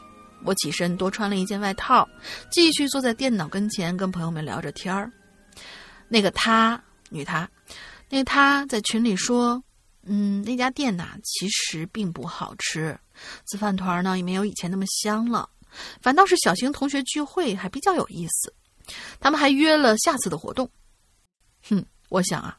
他们找寻的其实并不是那股熟悉的味道，而是对于人和事的牵挂以及对生活的憧憬吧。我点起一根烟，发现已经十点半了。嗯，好吧，抽完这根就和今天再见吧。嗯，啊，非常好啊，这个真的是切身的感触，能够用文字表达出来，这就是一个好的写作者的一个能力。嗯，非常不错。就是刚才咱们咱们又一次印证了，只要正常食材，怎么吃都没问题。一个油浆，你放了这个油条，放点榨菜、虾皮儿什么的，你就觉得 这是一个什么东西？但是我觉得这个啊，咸豆浆我是 OK 的，就是因为因为我平常是不加糖的嘛，所以咸的我是可以接受的。嗯，但是里面加。榨菜和虾皮儿，这是我真是第一次听说，确实是第一次听说。你看，你看还是孤陋了吧，对吧？对，漏了。所以就我们经常用我们自己的这个认知去理解世界，那是完全不够的。就比如说刚才纸片说的这个鸡腿蘸冰激凌，炸鸡腿蘸冰激凌是非常美味的，大家可以去试试看啊！我到现在都没有勇气做这件事情。不不不，这个我知道，你可以，如果你不适合鸡，你没有。胆胆量去吃这个鸡腿的话，你可以从炸薯条去过滤。真的，我是从从很久以前开始，我就从来不用炸薯条去蘸它那个番茄酱了，可能会蘸那么一两根，把那一把那一小袋吃完以后，就去蘸冰激凌，蘸臭大姐，蘸臭大姐酱，呸，走开！蘸冰淇淋真的超级美味，就是那个呃薯条，炸鸡我估计也也差不到哪儿去，对。我们今天做这一期节目呢，非常的残忍，因为大家呢现在想吃到这些东西，可能除了自己做，好像也没有什么办法去去那什么了。完了之后就是，反正大家想想吧，啊，我们就像刚才跟借着角角那个说，咱们咱们真的是想吃这个吗？不，而是对过去的人和事的牵挂，OK，以及对生活的憧憬啊。我们我们现在今今天这期节目主要是这个功能啊。下面一个湖边的巫医，嗯，石阳哥、龙鳞小姐，过年好。我是没有，我是没在湖边放过野毛的巫医啊！先把 粘在这里一拜。为什么要非要就是说就是我也没有在湖边放过野毛啊？放过野毛难道是这个巫医或者是人类的一个 一个必须的一个事儿吗？啊，不是 不是啊！先把年在这里一拜啊！祝两位主播新年新气象，事事顺意，恭喜发财啊！祝哈喽怪谈越来越火，会员越来越多。新的一年依旧是学生的我，也努力赚点尝试赚点零花钱，争取也买个会员哦。现在巫医还不是会员了，谢那不着急啊！我相信你们现在这些没。钱没钱买买买那个会员的朋友们呢，在在几年以后啊，在十几年以后，如果我还在做这个节目，你们一定大富大贵。到时候一充充个一百年的会员，那就棒了啊！嗯，然后讲讲我这次的话题。说到吃啊，我有一次啼笑皆非的惨痛经历，今次呢拿出来拱一拱啊，以以警示人啊，以警示人。话说，我还在本科的时候，每年学院都会组织各专业学生去不同的地方实习。有一次啊，我们呢就被安排去了山东某海滨城市的企业实习。作为西北娃的我啊啊西北娃的我们，我总觉得你你你，总觉得你好像在南方工作的感觉呢啊。作为西北娃的我们，有很多人是第一次来。这个海滨城市第一次见到大海，其中包括我和我的好基友小玲，哈哈，在实习期间的周末呀，当然是出去逛吃逛吃。我和小玲呢，还有另外两个朋友一起，四个人，计划好了，说周六啊去酒店附近的这个海滩转一转，然后呢再去市基市区逛一逛。第二天和更多的小伙伴们就坐船呢游览当地的海岛。而我跟小玲啊，又拟定了额外的附加计划。后来在知情人中，沦为笑柄。那个时候做一回都市贝爷，本次计划命名为“站在食物链顶端计划”。这吃什么？又吃什么不干不净的东西去了？哎呀，糖炒臭大姐啊，嗯，啊，醋溜，醋溜区啊，出去游玩的时候见食物就毫不留情，全都要尝一尝，哈哈。游玩的项目在此就不赘述，啊，总之呢，我们在海滩上找了一个海鲜摊儿，结结实实吃了一顿。其实啊，也就是当地常见的海鲜罢了啊，煮贝壳、烤鱼之类的是吧？都是正常食材啊。随后到了市区以后呢，不算吃的这个零食小吃，四个人最终决定在一家自助牛排店吃晚饭。我们都点了是五分熟的这个牛排，啊，开开心心吃完打道回府。然而，祸就是这样埋下了最后一锹土。嗯，回到酒店入夜，我和小玲就发起高烧了。我不知道小玲的情况细节，反正我是患了积食症，上吐不出，下泻不了。啊，真的是比上吐下泻难受的多。嗯，胃就像铁一样硬，就这样发发烧、肚子疼折磨了一夜。第二天总算开始腹泻了，烧也退了一些。虚弱的我不愿意错过海岛之行，便做便作死强行跟团走了。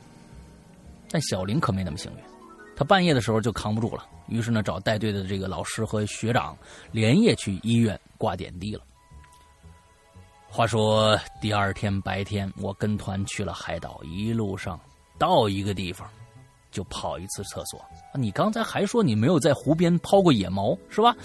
放过野猫，你是在海边放过野猫啊，亲啊？你这太厉害了，嗯。啊，这个那那叫一个惨！上午出发到达海岛，到了中午就撑不住，提前坐船回来了，然后打车回到酒店歇了。好在我随身带了黄连素，到晚上又吃了顿热饭，就好了七八分，没有耽误下一周的实习。可是小玲却住院了，三天以后才返回实习队伍。说来奇怪。那天和我们一起胡吃海塞的另外两个人没有参加食物链顶端计划，和我们吃的东西都一样，却一点事儿没有。事后，其中一个人还挤兑我们说：“说你看，你看，你看，到底谁才是站在食物链顶端的人呢？”而小玲遭遇这次食物中毒之后，只要我一提起这个往事，便大为光火。现在想起来，这可能是在本科时期和好朋友在一起做过最蠢的事儿了。这件亲历的蠢事儿，让我有机会给总结给大家三点出行建议。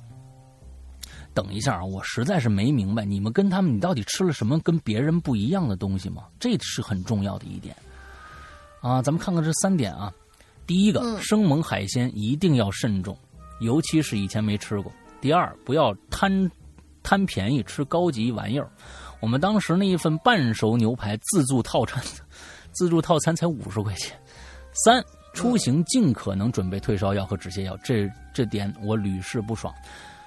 写到这儿，我突然想起那次食物链顶端计划实实行时，我也犯了一回怂，也就是我第一次见到有人售卖毛鸡蛋，还分全洗和半洗啊。感兴趣的可以百百度自行查一下啊。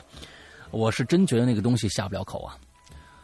呃，反正呢，我这辈子是不打算吃那玩意儿啊，也不认为那那东西如很多人说的那样有多少营养价值。本次就写到这儿啊，祝大家肠胃健康。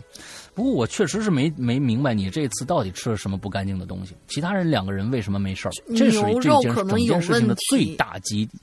我觉得他可能是牛肉，但是一是生猛海鲜，就是海鲜类是不是容易出现什么那个不适应、肠胃不适应的情况？吃了呀。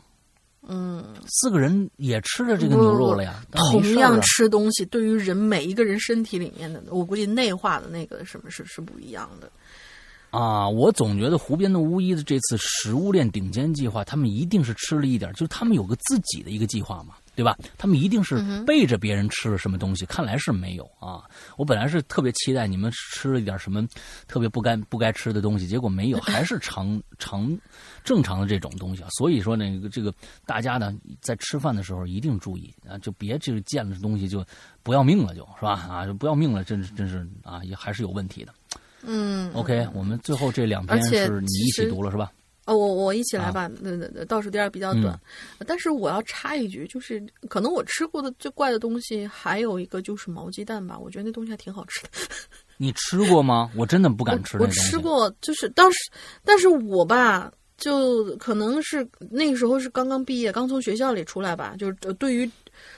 呃，路上野摊儿这种事情，你想学生嘛，都是比较习惯性的去吃野摊上的东西。那时候是我毕业刚刚来来北京的时候，然后我当时就是来北京以后是进修，然后就一路上有很长一段是我要走，我要走到车站，然后去坐车。然后这个路上呢，在那个路口上面就会常年有那么一个，我当时记老太太，她卖这种，她其实是卖就是那种烤的蛋，然后一串好像也不贵。一两块还是怎样？一串上面会有两个，然后那个蛋上面是就它有，嗯，我不知道它这个全花和那个半花，我我不知道它这个形容啊，反正呃呃，就是这个全喜半喜，对，全喜半喜这个形容，我我不太清楚它是怎么分的，但是我只知道那老太太卖的就是，呃，什么，她只卖四样东西，开花的面筋，面筋这个咱们知道，就是那个嗯面面筋穿一根的那个，开花的面筋，开花的肠，还有烤毛蛋。和烤普通的蛋，就是四个东西。我说，哎，这毛蛋我没没试过，因为我每天都要从那儿走，所以我试了一次。那个感觉吧，就是你要你要知道，它的里面那个毛其实很细软的，就是到了嘴巴里面没有太多不舒服的感觉，只是你第一次吃的时候会觉得有点心理上难以接受。可是吃进去以后嘛，嗯就有点像那种吃香酥鸡的那种感觉。嗯然后我到第二天、第三天，我还好像连续有那么至少有那么三四天去吃这个东西，我还我个人觉得还蛮喜欢的。但是后来再想想，咦，也挺可也也也挺膈应的那种感觉。啊，现在没再吃了。我从来从来不敢接触这个东西啊。然后就？还有个笑话这里边啊嗯，还有个笑话，这里面还有个笑话，就是有一些南方朋友啊，他不吃这个东西，他也不知道这个东西。嗯，毛鸡蛋，完这还还要装着知道这个东西。完了之后有一次 给我笑喷了，嗯他说：“哎，你们北方人还吃毛鸡蛋？这个放坏了都长毛的鸡蛋，你们怎么可能吃得下去呢？” 我说不是这意思。啊，我说不是这意思啊！你说毛鸡蛋，你刚我看了一下，全洗和半洗是什么意思啊？其实毛鸡蛋啊，就跟普通鸡蛋是不一样的。毛鸡蛋是受精鸡蛋，啊也，就是说这里边是可以生出小鸡儿的。那么呢，这个毛鸡蛋就是它在就相当于我们在吃胚胎，嗯一个一个鸡在这个鸡蛋里面马上就要破土破壳而出的时候，之前的那个东西，呃，叫全洗，哦。长成一半了，长成长成一半叫半洗。啊，啊，就是吃这个东西，那你想想，你就相当于哇，你吃整鸡，我就就是就是有点膈应。说实在是有点膈应。对真的是有点膈应。我但是你吃下去的话，嗯就是那种、嗯就是那种小的那种。呃，比如说我们料理比较好的那些鸡肉，骨头都是酥的，你能一块儿、一块都就是进嘴也也也不会拉嘴的那种那种酥劲儿，你去嚼它那个感觉，其实跟那个差不太多，但就是你看到的时候，心理上是无法接受的。嗯，是是是那，种感觉不不提这个事儿了。啊，对对对，后面俩呀呃，我我以为一个人呢，猛一看以为一个人，结果一看啊，我也在想，嗨一个哎，叫吃梨，一个叫吃鸡呀，啊，对对对对，你你俩是兄弟俩呗？好啊，好，啊我们最后最后两个啊，最后两个都我来。吃梨同学，山羊哥、龙妮姐好，从初中开始听鬼影了，呃，听《好怪谈》，如今我已经是一个大二的学生了。这一期的主题突然呐、就让我想起初中的朋友曾经跟我说的一个关于他爷爷的事儿。嗯那时候还是刚解放的时候啊，他爷爷在工厂里面做工人，当时吃饭没有什么选择，就更别提肉了，有饭吃啊就不错了。说是有这么一天，他爷爷和其他工友去后工厂后山，途中啊就遇见一条大蛇，也不知道什么品种。嗯那些工友一看啊，超兴奋的，想着哎呀有肉吃嘞，抓了蛇就要宰喽。这个时候，只有他爷爷认认真真的看了一眼那个蛇，就那么直视着这条蛇，感觉这蛇怎么好像在流眼泪呀、他爷爷说不上来的感觉，就觉得这宰蛇不妥，劝那几个工友啊放了得了。几个工友呢没把他爷爷话放在心上，人什么蛇流泪，纯属瞎扯淡。那一行人呢一意孤行，不等他爷爷反应过来啊，那工友手起刀落，蛇呢是身首分离。爷爷的心里头啊，嗯，很不痛快，就骂了几句。看见他们也没理呀、气得甩头就走了。后来据我朋友说，那些吃了蛇肉的人好像都没有几个得了善终的，什么生病啦、意外啦，要不就摔倒，然后就那啥，就估计摔摔死还是还是怎么样啊？他是用的省略号。总之，那天一起上山的一群人里，只有他爷爷一直都是健健康康、平平安安的。所以我认为吧，嗯敬畏生命，敬畏自然吧。很多时候不是不报，时候未到。今年的这个事情呢，也希望疫情赶快结束，大家都健健康康。嗯，拒绝野味儿，这事情啊，真的不是段子哟。呃，不是不报，时候未到啊！有很多人说啊我们这吃了大量的蝙蝠了哈，那咋你这这一次那你就是时候不到，嗯，不是不报，时候未到。嗯，对对对对。好，下一位同学跟这位同学名字很像，但是是我们的一个老听众，他经常留言，叫吃梨，呃，呸，吃鸡，江山社稷的鸡，吃梨，你到底想吃点啥？吃吃吃吃鸡，你想吃抽大姐儿吧你？走开。今天我跟你说，你这过不去了。我下期是不是还要是这个话题？我跟你说，下期我还提这事。哎呀你下期最好能别提说点说点你吃点什么更高级的东西啊！你你走开！哦，真太可恶了。嗯，吃鸡同学，诗阳妹子好呀，吃鸡又来榴莲了。但是在开始之前，有必要澄清一下哈，避免上次榴莲时候的误会。我呢，确实是一个巫术爱好者。哎，你是不是跟楼上那巫医认识？而不是什么大法师啥的，也谈不上什么道行的高深呐、渡劫飞升啥的。因为我有跟一些师傅啊学过相关的知识，后来跟同好们一起研究神秘学以及外出探灵，所以大多数有意思的经历啊，都是从这儿出来的。前文到此，切入正题。关于主题啊，这次故事里的食物啊，其实挺平常的，但是发生的事儿却很不平常。希望能够切题吧。P.S. 因为那个时候还小啊，所以现在能把回忆拼凑起来，可能有些逻辑断层。希望海涵。嗯，我呢在城市里长大，所以在奶奶家那边啊，没有什么人缘儿，因为呃，只有为数不多的几个认识的小伙伴，其中啊有一个铁哥们儿，长得瘦瘦的，比我年长个半岁。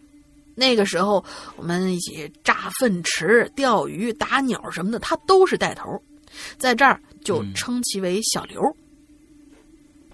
小刘在我们家这边啊，呃，这些家长的口中啊，那是个坏娃儿，所以家人们都不希望我和小刘太近。但是这一次呢，就是跟小刘一起作的死。奶奶家那边呢不太发达，所以一般人都都选择土葬。每到初一，我们都会有上坟的习俗，一般都是焚香、点烛、烧点纸钱。但是坟龄小于三年的，还会带上一些贡品。那天上坟上坟完，我呢先走到田埂的小路上回了家。离家不远处遇到了刚刚上坟，呃，也同样刚刚上完坟的小刘。他呢，就亮出手里抓的一条红蜘蛛，嗯，应该是一种挂边的一个一个称呼。于是我跟小刘一起放爆竹去了。后来，我们两个绕到奶奶家屋后的水泥小道上，一边一起嗑瓜子儿，一边往前走。走了不知道多久啊，就看到路旁有一条新开出来的小土路。我们俩看了一眼，就顺着走了上去。这个小土路的末端是一座相当气派的坟包，建在小山包的顶端。我们两个绕着坟转了一圈儿因为坟的周围还没有封围，所以这座坟应该看上去应该是不超过三年的。我们两个停在坟的正前方，因为我们都被坟头上的贡品啊给吸引住了。小孩嘛。而在村里，不常看到水果和零食，还有那么大一瓶的雪碧，这对年少的我们来说简直太诱人了。但是，可能因为我是城市的吧，对于坟堆儿还是挺恐惧的。可是小刘不以为然。当我还在那里眼巴巴的看着那些东西的时候，小刘已经走上前，拿起一个苹果就啃了起来。没一会儿，就剩一个苹果核了。他随手一扔，然后拿起一包饼干吃起来，还是一样。我呢，就只敢远远的看着他。没一会儿，他好像吃饱了，打了个嗝，回头看看我，看我一直没动，就笑着，就笑着嘲弄了我一番。我挺尴尬的，就用脚尖搓起地上的泥巴坨。他笑了一会儿，就转身抱了那他那一大瓶雪碧朝我走过来，接着放在了我手里。嗯，我感动的鼻涕眼泪流啊，当然并没有，但是那个时候啊。突然感觉挺感动的，我就坐在堂屋里面，喝喝着抱回来的雪碧，就回家了啊。已经，家人们呢，这个时候也从外面回来了。其他人坐在院子里扒着身上的苍耳子。然后母亲进了屋，看到了正在喝雪碧的我。我父母啊是不允许我吃喝快乐水或者吃辣条啥的，所以母亲有点生气的质问我：“哟。”你是不是又去拿冰箱里的雪碧喝了？不是，那小刘送我的。小刘，不是不允许你跟他玩吗？而且他会给你这么一整瓶汽水，那是因为我们在，就是嘴巴里面有东西，含糊不清。我们在那么那么那么地方拿的。你说什么？哎，你给我说实话啊！说着，妈妈就抄起刚折回来的象征好运的。柏树枝来，就是，哎呀，就是后山上的贡品嘛！啊，你还敢去拿别人坟头上的东西？你说着新年好运的柏树枝就啪啪的抽在了我的裤子上。虽然穿的厚没啥感觉，但是我还是哭了。打了一会儿，估计气消了一大半儿母亲才停了手。嗯，我呢回到那座坟前，说了很多道歉的话，还烧了很多纸钱，这事儿才算完。当然，这可能也是我相安无事的原因。小刘可就没有那么幸运了。第二天，趁家人去镇上赶场，我就偷偷啊找小刘玩，却得知他去了医院之后啊沮丧而归。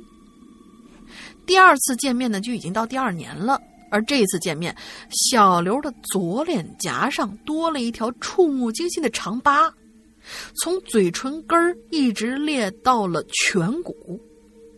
我没敢当面问，后来串门听她婆婆说：“女孩啊，不会吧？呃，因为她她上面写的是一个女，她，嗯，就在我们偷吃完贡品那天晚上，小刘洗完脚去倒水，晚上黑，屋子外面也没点灯，踩了一脚稀泥就滑倒了，然后不偏不倚就被硌在了墙根上的月牙镰刀上，直接把嘴给豁开了。”故事到这儿啊，告一段落。小刘初中结束以后，就跟家人进城打工了，我们也就没怎么见过了。当然，我们之间还发生过一件现在看起来有点后怕的事儿。之后照着主题上吧。今天就写到这儿，嗯，有点收不住了，有点多。石阳、妹纸、海涵，下回见。我的天呐！吃鸡同学啊！这同学如果喜欢这个研究神秘学啊，或者是探灵啊什么的，估计身边也有应该有不少的故事。如果想跟我们分享的话，可以给我们投稿啊，呃，就是给我们的这个邮箱“鬼影人间全拼”@新浪点 com 这样的一个邮箱投个稿。你可以先录一段一小段，如果可以的话，我们来来一期这个奇了怪了，好吧？哎，嗯哼。这个那好吧，我们今天的所有故事已经全都结束了。大玲，你想个进群密码吧？好的，你先做广告吧，我找找。我先做广告啊，OK，好的，呃，还是来最后来还是要说一下我们的这个呃我们的会员制啊，啊我们的会员的服务啊，OK，那么现在我们的会员服务呢，只在我们的 P 我们自己的 APP 里面啊，呃才能够去去享受这样的一个一个待遇啊。那么我们的 APP 呢是现在苹果和安卓都有了，在。呃，相应的这个呃市场里面搜索《鬼影人间》，还要搜索《鬼影人间》啊，完了之后就能搜到我们的 APP。那么安卓用户呢，因为这个市场实在太多太混乱，我们不能不可能是全部的市场都有，所以呢，你先查一下你自己的手机的应用市场有没有，如果没有的话，就去下载一个叫豌豆荚的这样的一个呃这个应用商城，里面是绝对有的啊。我们现在其实好像我们看一下。其实 vivo 的还有什么几大的吧，就都都好像都有，市场里面都应该有我们的 APP，所以大家先先先搜一下，应该可以可以搜得到，几个主流市场应该都有的。那那么进去以后呢，我们的 APP 是分成两大部分的，嗯，一部分是正常一些我们单个节目的售卖，就比如说我们往期的一些节目啊，比如说我们的一到九季。啊，《鬼影人间》一到九季，还有一些长篇啊，包括这个过去的这个高智商犯罪一二啊，什么这个这是以前的很早以前的几年前的节目了，我们都是单个售卖的，这是一个这是一个区域，还有一个区域就是我说的会员专区了，而会员专区里面的内容和刚才我说的内容之间是没有交集的。是两个内容，完全不同的两个内容。而在会员专区里面的内容是完完全全为会员度身定制的。也就是说，这里边有很多的节目，百分之八十的节目是其他任何平台现在和将来都不会听到的内容，也就是不会拿出来单卖的内容。就是说，会员独享的，这里面包括什么呢？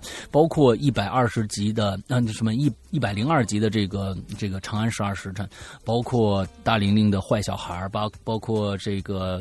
呃，这个这个这个这个河神啊，包括现在我在做的那现在我在做的这个很多的直播节目啊，很多都是直播节目，包括呃过去的这个高智商犯罪二三和四，啊，包括呃刚刚结束的这个呃叫叫叫低智商犯罪长夜难明啊，还有大玲玲的直播节目，刚刚结束的这个就是我在呃泰国卖的那些年，呃不是我在泰国卖佛牌的那些年的第一卷呃全部，完了还有现在咱们在做的那个，呃现在做那个那个那个那个名名字叫什么来着？秘藏也叫天才相师。秘，藏啊，对呃，秘藏，因为这个秘藏这个名字特别像我们这个栏目的名称啊，我们有个叫怪藏，还有一个叫秘闻，所以就特别像我们那 那俩这个栏目的总称的感觉啊。嗯所以他现在还在在播这个，所以很多很多的内容，十四分之一的全本啊什么之类的，全在会员专区里边单独单独放。完之后，还有一些我们将会拿出去单独售卖的，比如说我们现在的第十季正在更新。第十季我们以后再拿出来，这就是属于那百分之二十的内容了。第十季正在更新，还有我们的这个刚刚嗯、在年前更新完的十角馆，这也是过一段时间我会拿出单单单独卖的。完了，还有一个就是我们现在正在刚刚更新两集的，这这个星期会更新三四集的环界，也就是《午夜凶铃》的正统的小说。而环界的这、这整个小说，除了第一本和电影有相关性以外，剩下的三本完全没有相关性。从这一部作品里面，你才能知道真正的贞子是一个什么玩意儿。啊，它是一个科幻作品，并不是一个恐怖作品。虽然第一部有恐怖的成分在里面，但是这是一个科幻小说来的。现在在我们的会员专区先行为会员们，呃，这个每日的。更新啊，不是每日更新，每个星期的呃在在更新，也就是会员有提前非常长的一段时间的提前收听量。嗯啊，那么之后我们单独拿出去售卖，或者呃在在免费平台播放，可能会很以后很以后的事儿了。所以那百分之二十是会员独享的这种提前收听和跟听的这样的一个一个状态啊，追更的这样的一个、一个呃一个特权，这就是我们。嗯，这个会员专区的一个非常非常丰富的一个内容，呃，那么目前来说，在这样大家很多人在闲在家里面不知道该干什么，那么就现在赶紧下手去购买我们的会员制吧，啊、因为这里面有很多很多好听的故事，可以我估计，呃，撑到疫情结束完全没问题，完全没问题啊。OK，是的嗯、怎么样去购买呢？嗯、安卓用户，如果你有支付宝的话，直接付返付费就 OK 了。那么，如果你没有支付宝，只有这个微信的话，微信支付的话，请用下面这个方法来支付，因为我们现在还没有打通这个微信支付啊，只能用另外一个方法。那么苹果用户呢，我们也建议大家用这样的一个方法去支付，因为什么？苹果用户到最后这个啊、苹果会拿走百分之三十啊，百分之三十，所以我们挣的就少了。啊，也希望大家能够用这种方法来支付。还有一种就是大家都支付完了，想成为我们微信的 VIP 群里的一员，也用下面这个方法。什么方法？加一个微信号，就是“鬼影会员全拼”，“鬼影会员全拼”这样的一个微信号，请你加会员，呃，请你加这个微信号，一定在备注里面备注清楚我要干什么。比如说，我要加会员，我要进会员群，我已经是会员，我要进会员群之类的。因为这个号只加会员。不闲聊，所以呢，呃，请大家注意这一点啊。完之后加了会员以后，我们的这个啊、英子啊会热情的接待大家。OK，大概就是这个样子啊，是请大家来踊跃的加会员吧，一年只要二百三十八元，而且这二百三十八元在这一年的时间内，你购买完了以后，并不像其他的一些会员一样，就是说到期了以后，你这些东西就听不了了，而在这一年之内，你购买的所有内容都将一辈子跟着你，你即使后面不续费了。它也可以打开收听，这就是我们的会员服务。OK，大概就是这个样子。大玲玲说一下进群密码吧。进群密码就是呃，今天纸片儿说了很多很多啊，食物的奇葩吃法。我想问他在紫米粥里面放了一个什么东西？三个字儿，然后哎觉得、我都忘了嗯，臭大 姐是吗？走开，反正三个字儿，臭大姐，也是硬你邦邦的。这期我跟你说就应该留什么呀？我给大家重新定一个吧。龙鳞吃过的最恶心的东西是什么才行？这我觉得这别人会答个更比那个更好，我吃过很？我吃过很多其他的呃奇怪的东西啊，恶心的东西，，就比如说毛鸡蛋啊这。不是最恶心的吗？啊，这不是最恶心的一个东西吗？哎呀，你别别嗯，好吧，臭大姐就臭大姐吧，讨厌好，了好了。烦死人了。好那咱们就这个了啊，咱咱们就这个，好不容易你让我其实也也说一次这个进群密码嘛，对不对？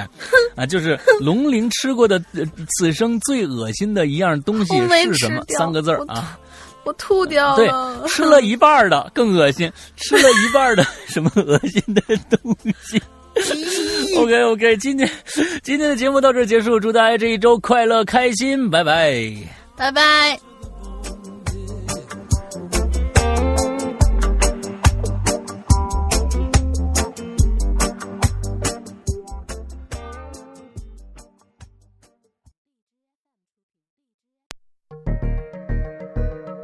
大学推理社团一行七人来到了角岛上的石角馆。半年前，中村青司一家离奇丧命，现在，一幕幕谋杀在这群大学生之间接连上演。谁能阻止无人生还的悲剧重演？也许，只有那个名叫岛田杰的男人，才能破解石角馆的各中迷局。哈喽怪谈手机 APP 会员专区重磅放送，日本推理小说划时代巨制，新本格推理流派掌门代表力作《临时行人馆》系列有声音乐剧。第一部《十角馆事件》，由刘诗阳播讲。